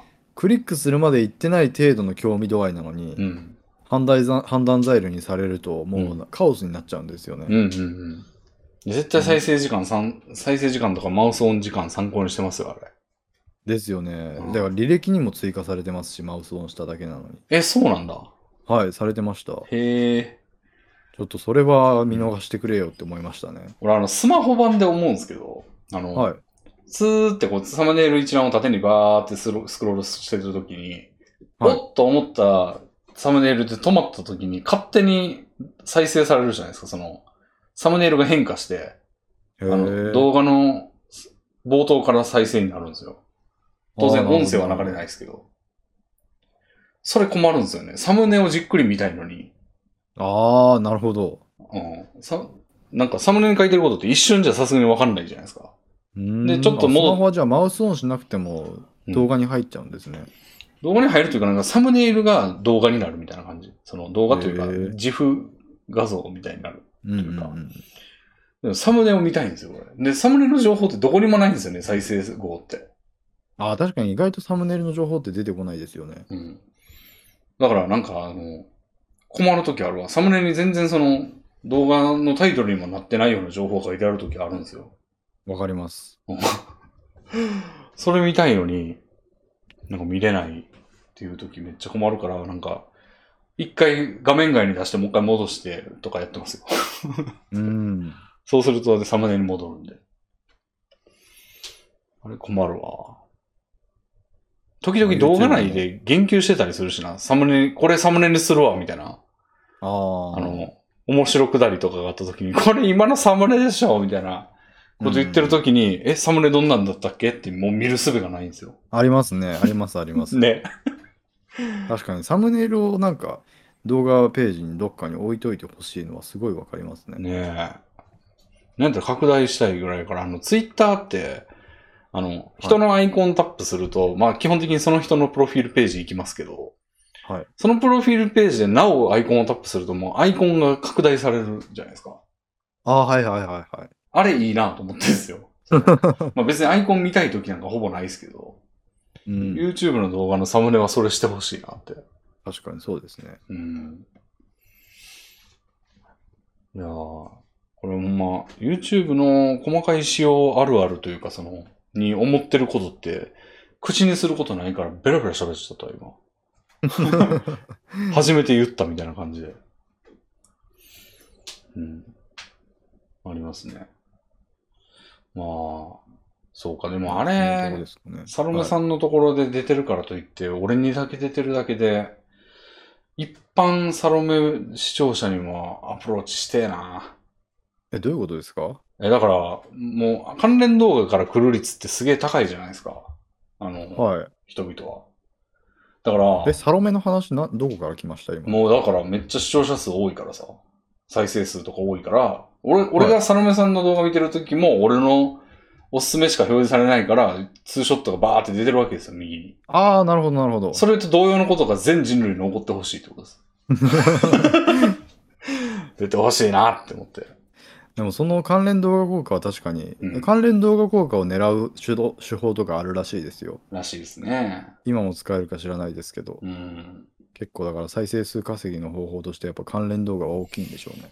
でもね、コントローラブルなところが、なんか前はキーワードとか大事やったらしいんですけど、うんうん。今、その YouTube のキーワード登録機能もなんか関係なくしてされてるらしくて、まあ悪用するやつが多かったからでしょうけど。まあ、それによりだから個々人に最適化したものを移せるようになった以上は、うん。それが優先されるようになったんでしょうけど、うん。いやーなんか、紛れ込んでほしいな。確かにそうですね。うん。まあ、こ今度来てれからもの、時代は。回れ右されるかもしれないですけど。まあ、クリックしないでしょうね。うん。ということは、引きが弱いか。まあ、まあサロメを見てる人に対してはです けど、俺がめちゃめちゃ女装して、なんかめっちゃ可愛い子になって右側に移んないとダメか。もうなんかそういうサムネを可愛い女にするっていうのは、うん昔ながらの手段ですけど、絶対重要なんでしょうね。うん。単に再生数を伸ばすための目的でやるのも。女性移した時点で嘘になっちゃうからな。女性まあそれ0%、はそうですねゼロパーですからね。うん。ゆかさんだけですよ、出てくれたの。なんか、その、ポップなうん。サムネイルなデザインにしたらいいんじゃないですか。うんうんうんデザインを今風のうん。うんうんうん。感じにするだけでも違うのかもしれないですね。今風っていうとやっぱ、毎回話題ごとにこう、なんか面白おかしく変えるじゃないですか。ああ、話題をサムネイルに入れるってことですか。話題のキーワードを。とか、なんか、例えば今日とかで言うとなんだろうな、なんか、コ之助コミック化おめでとうみたいなやつで、俺とコ之助さんはめっちゃ笑顔みたいなうんうんうん。やつとか、毎回変えていかないといけないじゃないですか。まあ、文字だけでもいい気がしますけどね。おもはや。ー まあも顔、ううん。もう本当にだから何の飾り気もない黒背景に赤文字で、うん赤ゴシック体で、うん。今回のキーワードトピックを羅列するだけのサムネイルでも、うん。まあ、今のサムネイルよりもなんか機能性が上がるとは思うんですよね。なるほど。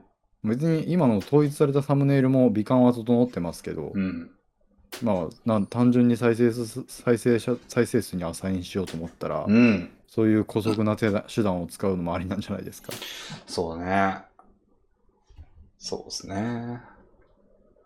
まあ、職人を雇うか。